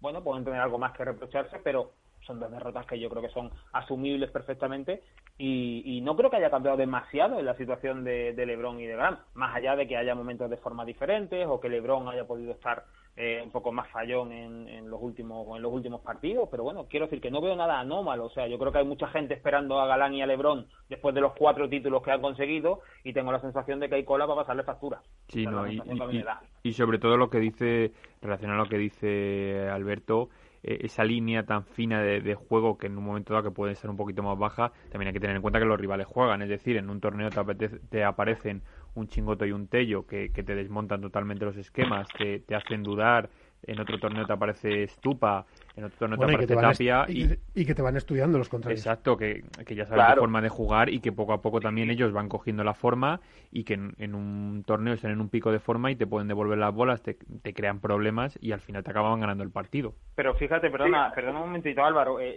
eso es lo que yo os comentaba antes con lo de Vela. Eh, para que veamos que no digamos que no tiene realmente la, no tiene el reconocimiento la dimensión que tiene como deportista. Más allá del impacto que tiene como decía Alberto en el deporte en sí no hemos apreciado todavía o valorado o ponderado suficientemente la, figura suya.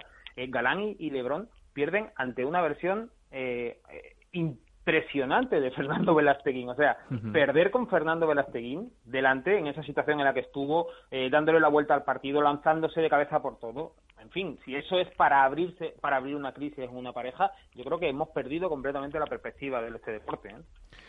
yo, lo que, creo es que Galán y Lebron tienen una cosa muy buena ahora mismo, que es, vale, vienen de ganar cuatro torneos seguidos, eh, la fama está muy bien, van a ser una, una pareja épica, se les comparaba ya con Juan y con Vela, etc. Ah, ese es el error, claro. Los, Claro, los halagos que, debilitan a, la larga.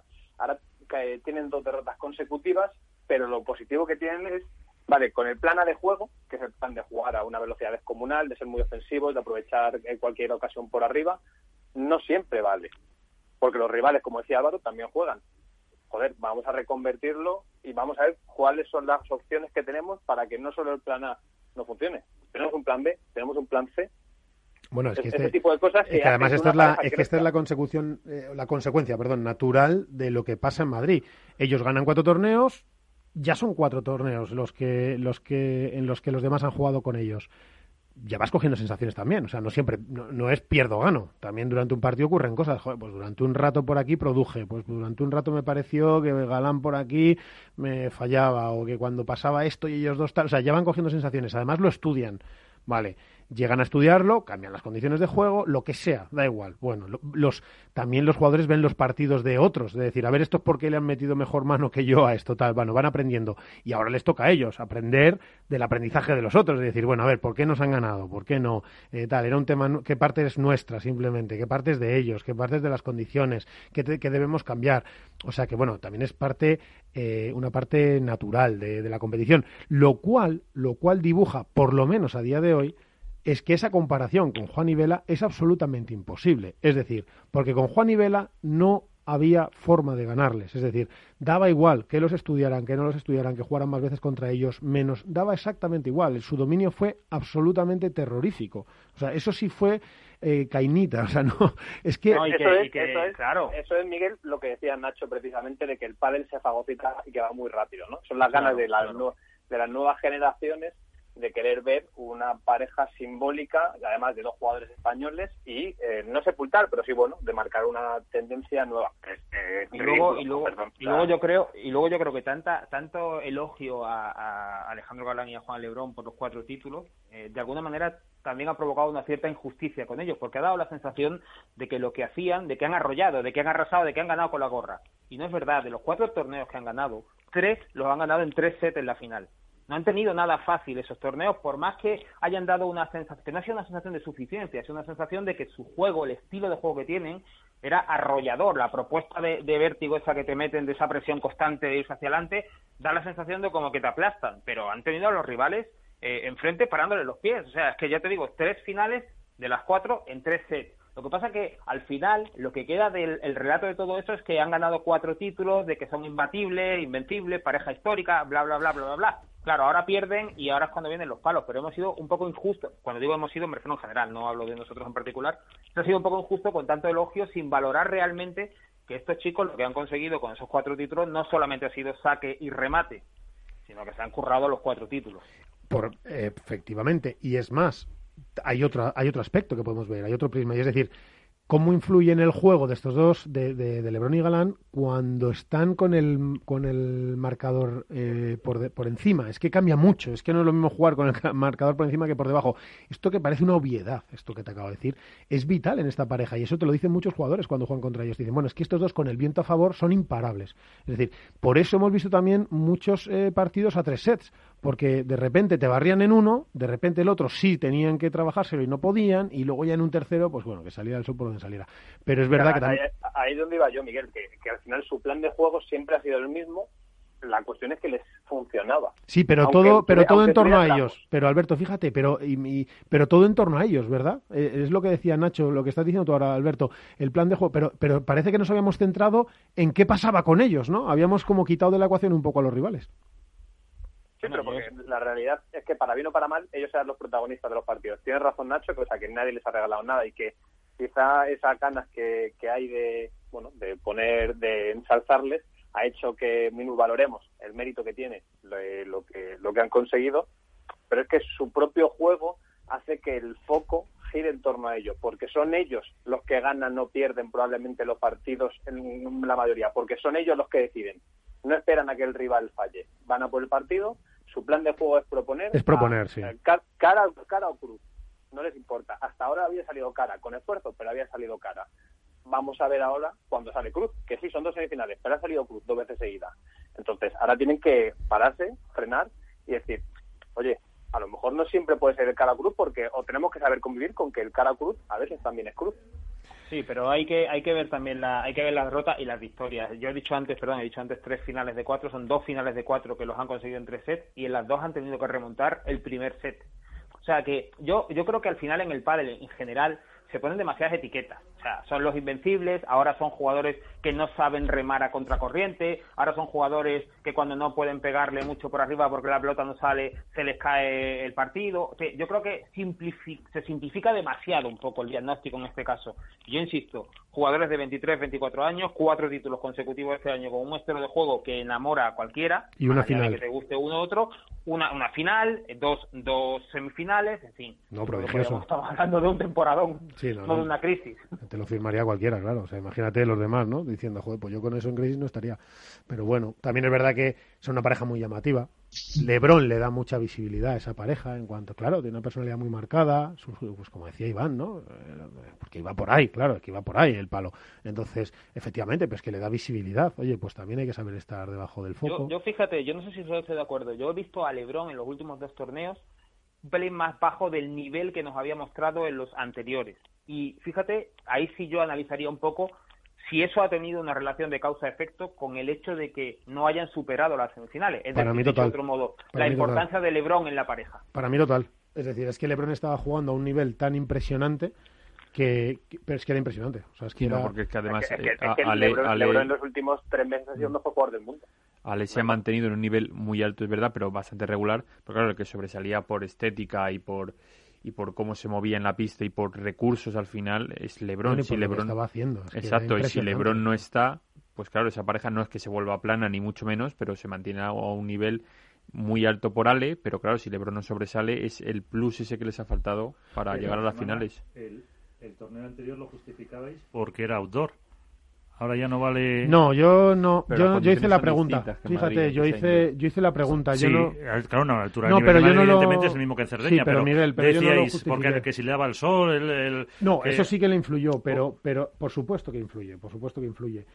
A mí no me pareció nunca. Yo hice la pregunta. Yo, yo no, yo no me atrevía. No, si no digo en concreto. no, no, no, pero se justificó, sí. no es por defenderme, es decir, es que porque me parece que es interesante para, para nuestros radioyentes. Es decir, primero yo no lo tenía seguro eh, eso, yo vi más cosas, yo vi más cosas en lo que pasó ahí. O sea, yo vi un Lebrón mm, mucho más fallón, vi un Lebrón de que me puedo equivocar, pero desde mi punto de vista a ver cómo lo digo, para que no se enfade nadie, porque es que además no creo que Juanito se enfade, pero que no le vi con tantas ganas, es que decir esto es casi imposible, decir, porque no va a tener ganas un tío ganar en semifinales, bueno, bien, por supuesto que sí, claro que las tiene, todas las del mundo, pero no le vi con tanta disposición a proponer, como decía, por ejemplo, Alberto, ¿no?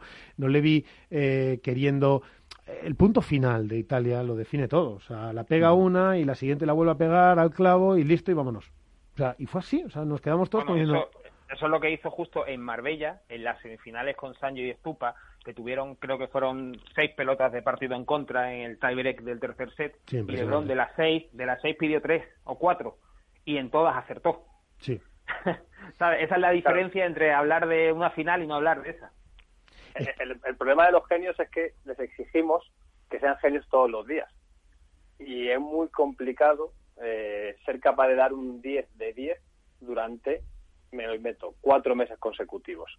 Tienen bajones, por eso son genios, porque tienen altibajos y son capaces de llegar a puntos eh, máximos a los que el resto no llegan y que, y que hace que destaquen sobre el resto. Y la comparativa que se hacía sobre Vela y Juan con la que se hace con León y con Galán es que Vela también es un genio. Lo que pasa es que es un genio en otra serie de factores, de intangibles que tiene el padre, ¿no? Del psicológico, la estrategia, que hacía que eh, aunque Juan no jugara bien cada día, porque Juan es probablemente la figura que podemos entender como genio del mundo del pádel, eh, de Juan Martín hablo, eh, Vela hacía que la pareja fuera muy superior al resto. Pero el pádel hoy en día es otra cosa. Entonces, si Lebron se desconecta, como, como estáis hablando, Ale no puede sacar un partido solo porque delante está un Vela, delante está un Uri, están un Uri y Javi o están Sancho y Estupa. Entonces, eh, hay que saber, eh, LeBron está en una temporada que tiene que aprender, por ejemplo, a saber que a lo mejor no es necesario que eh, sea durante dos torneos el mejor jugador del mundo y con eh, atisbos de poder ser uno de los tres mejores de la historia. Que a lo mejor es mejor ser capaz de ser regular durante una temporada entera y que eso a la larga va a hacer que sea mejor jugador que en momentos puntuales. Y creo que pasa mucho por ahí, porque es mucho más regular en su juego su juego es mucho más reconocible en todos los torneos de una temporada que a lo mejor el de LeBron, que en, un torneo concreto puede alcanzar eh, la cima del pádel mundial y de repente, pues eh, dos torneos después, pues no está tan inspirado y baja un poquito pues esa, esa actitud, bueno, ya velocidad de piernas. Lo vimos con, con Paquito. En la, es que claro, que no nos olvidamos, es que en la temporada que hace con Paquito, tan espectacular, de repente tienen tres, cuatro, cuatro torneos que no, que no funcionan las cosas porque no ganan y, y, bueno, y la que se lía con eso, claro, que con eso se lía la mundial, hasta el punto de que acaban dejando la pareja. porque durante tres, cuatro torneos no ganan. Es verdad que era una pareja que venía hiper revolucionada, que era una pareja hipervitaminada y que era súper proteínica y que eran súper ratones y que todo no se puede llevar en ese ciclón, ¿no? Es, es, muy difícil de gestionar. Pero bueno, que ya le pasó con, con Paquito y, no sabemos que, Yo creo, a mí me parece que LeBron compite demasiado contra sí mismo. Eso Yo también lo pienso. Yo también lo pienso. A mí me parece que si él está bien y no sé qué y su genialidad surge tal, fenomenal. Y si no está bien, o sea, él no tiene en la ecuación, es mi sensación, que, oye, que puedo equivocarme y seguro que luego sus entrenadores o el mismo Juan me van a decir, ¿pero qué dices, animal? Pero me parece que los otros jugadores no entran en la ecuación, quiero decir, para Juan en su cabeza. Es decir, porque además es que Juan juega de una forma, digamos, absolutamente de, por sentimiento, ¿no? Por, por, por, Paco Lucía del pádel, o sea, te, te, juega por sensaciones, por lo que da igual si es ordenado o desordenado, da lo mismo, ¿no? Entonces a mí me parece que juega contra sí mismo y eso, claro, es muy complicado porque cuando, cuando no estás, pues no hay contra qué jugar y es ahí donde yo creo que debe de trabajar Juan Lebrón. No sé si lo veis así. Nacho? Sí, yo, yo sí, yo sí, yo lo veo, yo lo veo igual que tú. Yo tengo la sensación esa de de que Juan pone su propio orden y el problema que tiene es que cuando ese orden no le funciona pierde un poco la brújula en ese sentido. Yo en los partidos, las finales que, las cuatro finales que ganaron, eh, hubo hubo algunos partidos en los que en los que LeBron hizo de sostén de la pareja, pero no solamente en el juego, sino en lo emocional. Hubo partidos en los que Ale eh, Ale algunas veces, sobre todo en las finales, le cuesta arrancar un poquito. Y es, y es LeBron el que sostiene a la pareja desde el punto de vista anímico, eh, juego, etcétera eh, y ha conseguido engancharse. Ahora, que es cuando él está un poco más bajo, no está ocurriendo así por Ale. Y yo tengo la sensación de que no es tanto por Ale, sino porque es por Lebron que no acaba de engancharse, de que no acaba de esa mano que le puede atender Ale de cogerla. Eh, es un poco lo que lo que decía lo que decía Alberto. Yo creo que es un jugador que, que tiene picos, unos picos eh, inalcanzables para cualquier otro. Pero claro, cuando le toca la fase de Valle, le cuesta muchísimo salir de ahí. Entonces, bueno, ya digo, 24 años tiene, eh, margen de mejora asombroso, está encaramado en la cima del padel mundial, o sea que fíjate si, si tiene para corregir eso, vamos. Bueno, pues oye, pues hasta aquí, aquí el culebrón, aquí ¿eh? el culebrón, porque porque quería preguntaros y así acabamos y luego ya cogemos un poquito de aire y le damos el empujo final al programa, pero quería preguntaros por Barcelona, eh, Barcelona que que se juega en indoor, si no me equivoco, eh, ya que además este año el máster se juega en Madrid, bueno, siempre si las condiciones sanitarias y todo lo van permitiendo, pero bueno, esperemos que por lo menos a puerta cerrada, eh, a puerta cerrada es lo que vamos a, vivir. Eh, ¿Qué podemos esperar para Barcelona? Venga, vamos por, vamos por partes. Iván. Bueno, yo creo que Barcelona siempre es una plaza importante, sobre todo a la cima que va a ser máster. Luego, no sé si en el race va a doblar los el puntaje igual que un máster normal Dicen que va a ser el primero con público. Mm, no sé a qué llaman tener público y no tener público. Yo creo que los primeros que se hicieron en Madrid sí que no había público. Luego yo creo que a partir de Valencia hemos visto entre 300 y 400 personas en las gradas, aplausos, gritos, algarabía. Pero yo no sé hasta qué punto eh, se puede decir que es un torneo sin público. Yo espero pues que el pádel femenino siga siendo igual de disputado, siga siendo igual de competitivo y espero que gane una pareja nueva en el masculino. Fíjate lo que te digo. Bueno, a ver, eh, Alberto. Una pareja nueva. bueno, Nacho. Sí, nueva en el sentido que no la ganado este año. Vale, vale. Ah, cuando dice nueva es otro, otra pareja campeona. No. Otra pareja campeona, sí. No que haya otra pareja nueva. Yo creo que otra pareja nueva, así, así, a corto, corto, por lo menos yo no tengo noticias. Otra cosa es que haya algunos probleminchis de algún jugador con entrenadores y tal, pero bueno, eso ya, ya se verá pero, pero de momento pareja nueva, que yo sepa, no. Eh, eh, Alberto, ¿qué esperamos de Barcelona?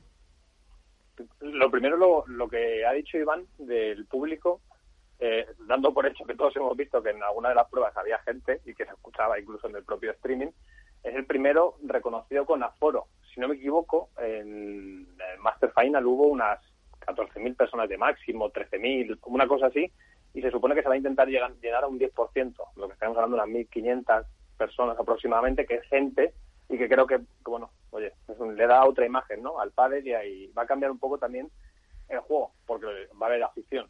por primera vez, de verdad, más allá de que haya 50, 60 personas, 30, 20, las que sean en un torneo, va a haber afición, de verdad. Y eso cambia algo el, el juego. Y luego, con respecto a los, eh, los dos circuitos, el masculino y el femenino, pues que está todo en el aire, que es, que es lo, interesante de este año, ¿no? Que es lo que hablamos antes. Parecía que el masculino iba por un lado y de repente, oye, vamos a ver cómo son capaces Ganar y Lebron de salir de este pequeño bache, vamos a ver si Paquito y Lima después de la vuelta son capaces de hacer final, ya que han conseguido seis finales, si Estupa y Sancho le dan continuidad, Vela Tapia, que parece que atraviesa en algún momento, y en el ranking femenino, eh, eh, creo, creo que Marrero vuelve, si no me equivoco, para este torneo. Y, vamos a ver. ¿Qué? Que juega en casa, digo, bueno, en casa, vive allí, yo creo, en Barcelona, ¿no? Sí, sí, entonces eso creo que eso va a hacer que, bueno, Aleari vienen de ganar, eh, eh, Marta y Paula que están en la segunda plaza, Gemma y Lucía que pasan también por un momento, va a estar, va a estar entretenido, la verdad. Álvaro. Yo creo que Marrero va a venir que muerde. Va a venir con muchas ganas. Eh, espero que esté lógicamente al 100%, pero yo creo que va a venir eh, con muchas, muchas ganas de, de demostrar, bueno, que el, sobre todo de recuperar el tiempo perdido en este, en este torneo. Eh, y en cuanto a chicos, yo creo que se van a recuperar de todo esto que hemos estado hablando, se van a recuperar a nivel de, de resultados o por lo menos llegar a la final a Ale y Lebron porque las condiciones quizá van a ser, no sé si muy similares a Madrid, pero, pero, pero bueno, yo creo que sí que van a estar eh, bastante mejor de rendimiento, de rendimiento allí. Y, y más allá de, esto, bueno, ya sabes, ya vamos a ir un, poco ultimando eh, la preparación de las parejas de cara al máster final, que como has dicho tú, esperemos que se, que se pueda dar y sobre todo eh, quizás veamos alguna cosita nueva en cuanto a juego, de cara a eso, a ir, a ir preparando las parejas top, que son las que participan en el Master Final, un poquito algún cambio, yo creo, de juego y demás. Y supongo que seguiremos viendo, como hemos visto en este torneo, a, a Vela y Tapi intercambiándose posiciones, no jugando solo anclados cada uno en su lado, sino un poco variando, igual que juegan a y Lebron, que, que van cambiando también muchas veces durante, durante el juego. Nacho, yo me quedo para Barcelona, que no tengo ni idea de pronósticos. Me voy a voy a dar solamente tres, tres apuntes. El primero, espero que en Barcelona ver una versión muy mejorada de, de Patti y Eli. Creo que están por un pequeño bache en estos últimos torneos y, yo creo que son dos jugadoras que siempre vuelven. Y luego en el apartado masculino tengo eh, ganas de ver dos cosas. La primera, a Iván y a Arturo Coello, Iván Ramírez y Arturo Coello en cuadro. Sí. Eh, porque por favor, algún día habrá que hablar de esto, ¿no? O sea, petición expresa desde aquí. Pero no, pero claro, es que no puede ser que unos jugadores te, te, vengan desde previa, te hagan cinco cuadros seguidos, incluso a veces haciendo octavos, seis, seis, cuadros, seis octavos seguidos, y que el sistema de puntuación no les permita empezar en cuadro. Bueno, pues lo, lo, quiero ver en cuadro porque son un auténtico espectáculo lo de estos dos chicos. eh, perdona, perdóname, eh, que es que te voy a acordar. Mm, es que tienes toda la razón. Y si tuviéramos la suerte de verles, por favor, es que es una barbaridad esta pareja como juega. Es impresionante cómo aceleran las bolas. Es increíble la movilidad de Ramírez, por ejemplo. Cómo juega Coello es una barbaridad. Es una barbaridad. Cómo baja la bola, que la ultra quema Ramírez. Cómo te hace todo bien Coello. Es impresionante. O sea, que son muy jóvenes y, gracias por darme la oportunidad. Streaming desde 16 avos para verles, por favor. Es una pareja joven que juega con descaro, sin presión, que está muy suelta, con lo cual es un placer verlo. No tienen más responsabilidades que la de disfrutar y seguir creciendo Así que me gustaría verles ya directamente en cuadro, que creo que creo que tienen méritos de sobra. Y, nada, y luego lo segundo, eh, Dineno, que no hemos hablado de él. Eh, el padre le ha abierto la puerta de par en par a este chico. Eh, cómo está jugando es una auténtica barbaridad. La alegría, la frescura que aporta, el verle de nuevo cómo maneja a una pareja como, como Agustín Gómez y Y tengo muchísimas ganas de seguir viéndole disfrutar en la pista a Dineno Nacho le tenemos que llamar tú y yo mano a mano y con Iván y con Alberto y con Álvaro y con Miguel y, que nos cuente este viaje porque eso sí es un viaje ¿eh? mira si alguien quiere ver quiere aprender a jugar al pádel viéndolo eh, un, referente inmejorable es Martín Dineno es que es, es que es una barbaridad lo bien que juega lo ordenado que lo hace todo lo claro y lo lógico que, que hace todo etcétera y, sobre todo le tenemos que dedicar un, viaje, ¿eh? porque, porque Dinero ha hecho un viaje, ¿eh? un viaje largo. Y, y, Agustín tiene mucho que ver en esto también. ¿eh? Es que le ha dado una oportunidad buena. Yo creo que Agustín está en un momento de madurez brutal. Agustín Gómez Silingo en su carrera deportiva, muy, muy distinto a aquellos inicios, muy diferente, nada que ver. Fíjate que, que también hizo un viaje con esa lesión de hombro tan, tan importante que le limitaba en su forma de jugar y que hizo que saliera un Silingo más jugón, no, no tan pegón. Ayer que les pude, le pude ver entrenar, porque estuve todo el día con, con Fede Chingoto, eh, le pude ver entrenar junto a Juan Martín. Un saludo para Fede Chingoto desde aquí. Un saludo, impresionante cómo está, cómo está Silingo. Físicamente, bueno, no hay que nada que decir, pero a nivel de juego, muy, muy bien. Jugando con mucha claridad al pádel. Está eh, está jugando fácil, por decirlo así. ¿eh? Ya sé que es muy difícil lo que hace, pero está jugando bien fácil y encima le han puesto al lado Dineno, que para mí la irrupción de Dineno es probablemente, probablemente junto con junto con la pareja de Lebron y Galán, para mí la irrupción de Dineno otra vez, que es una irrupción relativa, pero bueno, que le hemos visto cómo ha ido conquistando cada paso que le ha costado, no ha sido nada fácil, es probablemente las, las mejores noticias del año para mí. Pero bueno. Bueno, pues todo esto tenemos para Barcelona. ¿Nos atrevemos a pedir porra o lo dejamos para la semana que viene? Yo lo dejamos para la que viene, yo creo. Sí, así lo tengo, porque en esta no acertó nadie, ¿no, Miguel? Nadie. Eh, no, la tengo a mano, pero vamos, eh, la miré eh, ayer y no, un desastre. Esto es el pádel. Déjanos que una semana no hagamos el ridículo, por lo menos. que hagamos un poquito de scouting y veamos. Sí, a ver si alguna pareja no vaya a ser que alguna pareja no siga, que eso, que Marrero no se recupere definitivamente del tobillo antes de, de hacer una, una prueba de esas. Oye, Álvaro, mira, tengo a Álvaro, es que no lo sabéis, porque está a la vez que me están echando la bronca desde la cabina porque he pedido no sé qué cosa extraña. Y tengo, claro, que yo soy así, que de repente pido una cosa que no sé ni lo que pido, claro, porque no se puede más paquete que yo ya en esto. Y tengo y Álvaro también, diciéndome que, Álvaro, que, que, tenemos, que nos hemos dejado el Es imposible que nos hayamos dejado el Yo solo mandar un saludo muy fuerte si nos está escuchando desde aquí a Nito Brea que se ha operado de la cadera mm. y está ahora mismo en el hospital. Le, he visto por las redes sociales, entonces desde aquí le mandamos desde estos padres un saludo al granito. Pues sí, había otro hay otro entrenador también que trabaja con Virse desde hace muchos años con, una cadera operada. Pero bueno, el bueno de Nito, que por cierto es un buen tipo, y, su chica Delphi también es una buena gente, pues nada, le mandamos un fuerte abrazo. Y otro a Cecilia Reiter, por supuesto, está recuperándose que tiene lesión para toda la temporada. No sé quién dijo, a ver con quién juega Carolina. Y Carolina le contestó en redes, pues todavía no lo tengo. Pues a mí me, me da que algo hará, porque Carolina no puede estar ahí sin competir. Se sube por las paredes. Y ojo, y ojo, a ver, no sé que vaya a romper algo, no creo. No creo porque chica está todo muy firme, pero pero bueno. Pues fíjate, la oportunidad de jugar con Carolina, eso es una bicoca, vamos, para cualquier para cualquier jugadora, la verdad. Y veremos qué pasa si se ocurre en la pista. Es que yo creo, bueno, no sé, que a mí me parece que Carolina mm, todavía, eh, todavía puede dar muchos sustos a más de uno. pero bueno, eso, eso lo veremos. No nos hemos dejado nada, yo creo. Bueno, sí, nos hemos dejado a Chingoto y tal, que, es el tercer programa que intentamos que venga, pero es que no hemos podido. Yo he estado eh, hablando con él también ahora y debe tener una, un problema en su teléfono, como le pasó otra vez, porque no deja recibir llamadas desde ningún teléfono, pero el WhatsApp le funciona. Bueno, pues eso es por lo que no hemos podido hablar con él, porque le queríamos preguntar por su golpetón en el ojo, por la mejoría este año, por el gran trabajo que están haciendo con Reca, por cómo, cómo ya se han agarrado arriba. En fin, todo eso y, y despedirnos, pero bueno, Vamos a. Bueno. Vamos a coger aire, que nos, ha quedado bien y ahora nos despedimos. Dale, Rubén.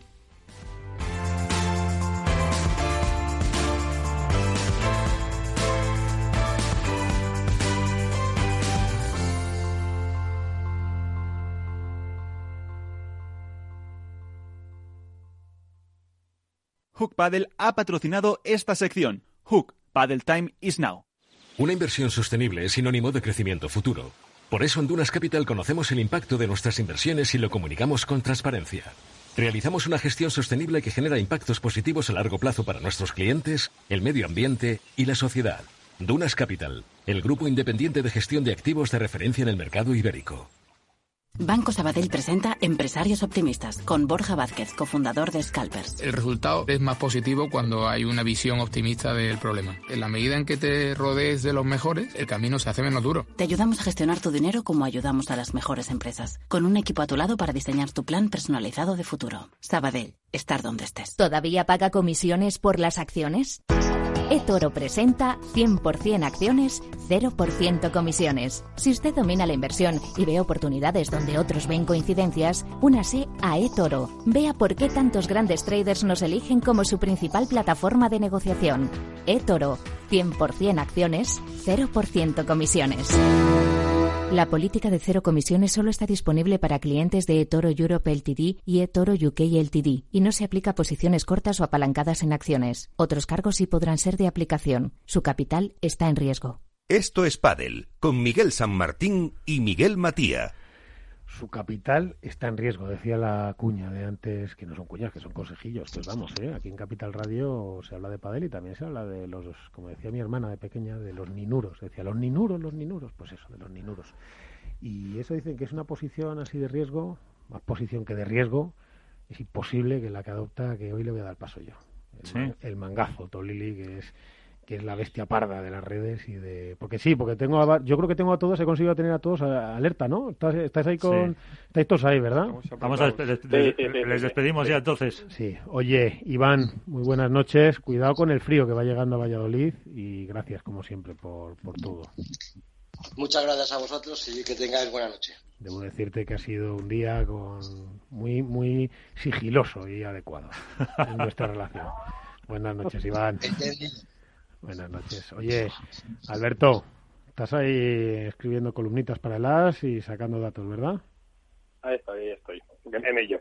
Bueno, pues ala, es que tú estás en Madrid, o sea, que tú, nosotros estamos aquí en Madrid y esto... Bueno, ¿tú estás en Madrid ahora o estás por ahí de viajes? No, no estoy, estoy en Madrid. Esta, vez si me pilláis aquí. bueno, ten cuidado con esos cortes de pelo y esas cosas. Anda, buenas noches. Esas cositas, sí. Adiós, buenas noches. Un abrazo, buenas noches a todos. Nacho, yo creo que nos ha quedado una cosa más o menos bien, ¿no? Hoy, ¿no? Sí, aseadita, ha quedado aseadita. Sí, algunos dicen que habla demasiado Nacho hoy, ¿eh? Sí, Iván, Iván, Iván me lo ha recriminado, pero bueno, no estuve la semana pasada y tenía que... Nacho que está con mascarilla ya, se ha puesto la mascarilla Sí, sí, sí. que le pillamos yendo sí ya. Nacho, que, que nada, que, que, a ver si conseguimos un día que te vengas aquí para Madrid y te fastidiamos la temperatura, pero ganamos el calor. ¿eh? Nada, un placer, un placer. Bueno, Seguro. Un abrazo, un abrazo fuerte. Descansa por Girola y todas esas. Que, que, maravilla. es una cosa que envidia, de verdad. Pero envidia mala. O sea, no es envidia buena, es que es envidia mala. Álvaro, ya estamos, ya estamos acabando. Ya hemos cerrado todo esto. Uno más, uno menos. Venga, que había hecho yo la entrada del mangazo, pero te la dejo a ti. ¿Me dejas a mí otra vez? Venga, di lo que venga. Pues nada, bueno, yo me despido también eh, de todos los oyentes y por lo que pueda pasar. Por si acaso, por, si acaso. No va a ser que luego haya llamadas que no queremos y nada, damos paso como siempre a nuestro compañero el mangazo Tolili. En Facebook, en foros, en Twitter o por Instagram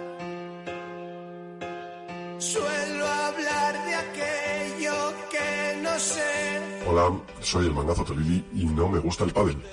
La preciosa isla de Menorca albergó el último torneo World Padel Tour, sin público, pero con gente. Es decir, sin espectadores pagando, pero con gente en la grada. Compromisos de jugadores, dirán como eufemismo de la bonita expresión profesionales del mangazo. Muy partidario. El caso es que los profesionales del mangazo pudieron ver un petardo importante de Ruiz y Botello, un petardazo de cepero, una obra de teatro facial entre Lebrón y Galán, un Vela con hambre, un Saño renacido y unos Poquito y Lima incapaces de hacer ni un set en condiciones. Los tiebreak no cuentan. Y vimos como la pareja de circunstancias por bajas médicas que eran Lijó y Alex Ruiz tiende a hacerse fija durante al menos medio torneo más. La pregunta es, ¿sabrá el gran martillo Piñeiro que Alex Ruiz, al que llaman Capitán América y que no llega ni a Trump en Delgado, piensa seguir con Lijó? Ha sido durante este torneo donde ha comenzado la rumorología de cambios de parejas, y yo he soñado cosas realmente sorprendentes. Dinero jugando junto a Maxi Sánchez. Esto lo soñé nítido. Y luego ya con bruma veía gente que me decía que Vela con Sancho, que Sancho con Tapia, que Tapia quiere a un derecha cerrado que sea azul y con muchos puntos, que a Stupa no le quiere nadie, que poquito con pelo, que si tal y que si cual. Lo cierto es que estos sueños pueden ser verdad hoy, pero no llegar jamás a hacerse realidad más o menos como ver al pádel siendo deporte olímpico. En el párrafo anterior se deja una perla, a ver si la encontráis, que estáis ya dormidos, joder. Para acabar, que ya tengo los hielos fríos para ponerme un copazo, debo anunciaros que estoy trabajando en mi nueva novela, que llevará por título Mami, ¿qué será lo que quiere el negro? y en la que analiza en profundidad las expresiones no verbales del gran Juan Lebrón para con su compañero en pista, especialmente las faciales con el marcador en contra y con un examen exhaustivo de los significados y estados de ánimo de Cagalín de los Bosques bajo presión. Buenas noches.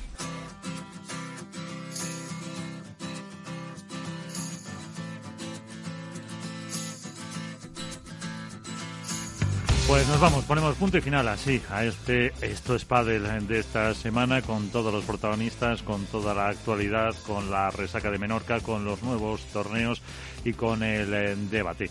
Como siempre, desde el estudio Naturgy de Capital Radio, con Alberto Coca y con Rubén Gutiérrez, les damos las gracias. El próximo martes estaremos aquí. Jueguen mucho y sean felices. Adiós.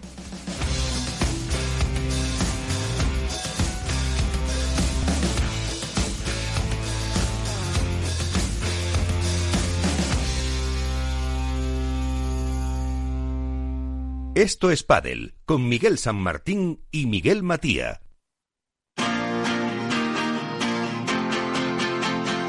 Capital Radio, música y mercados.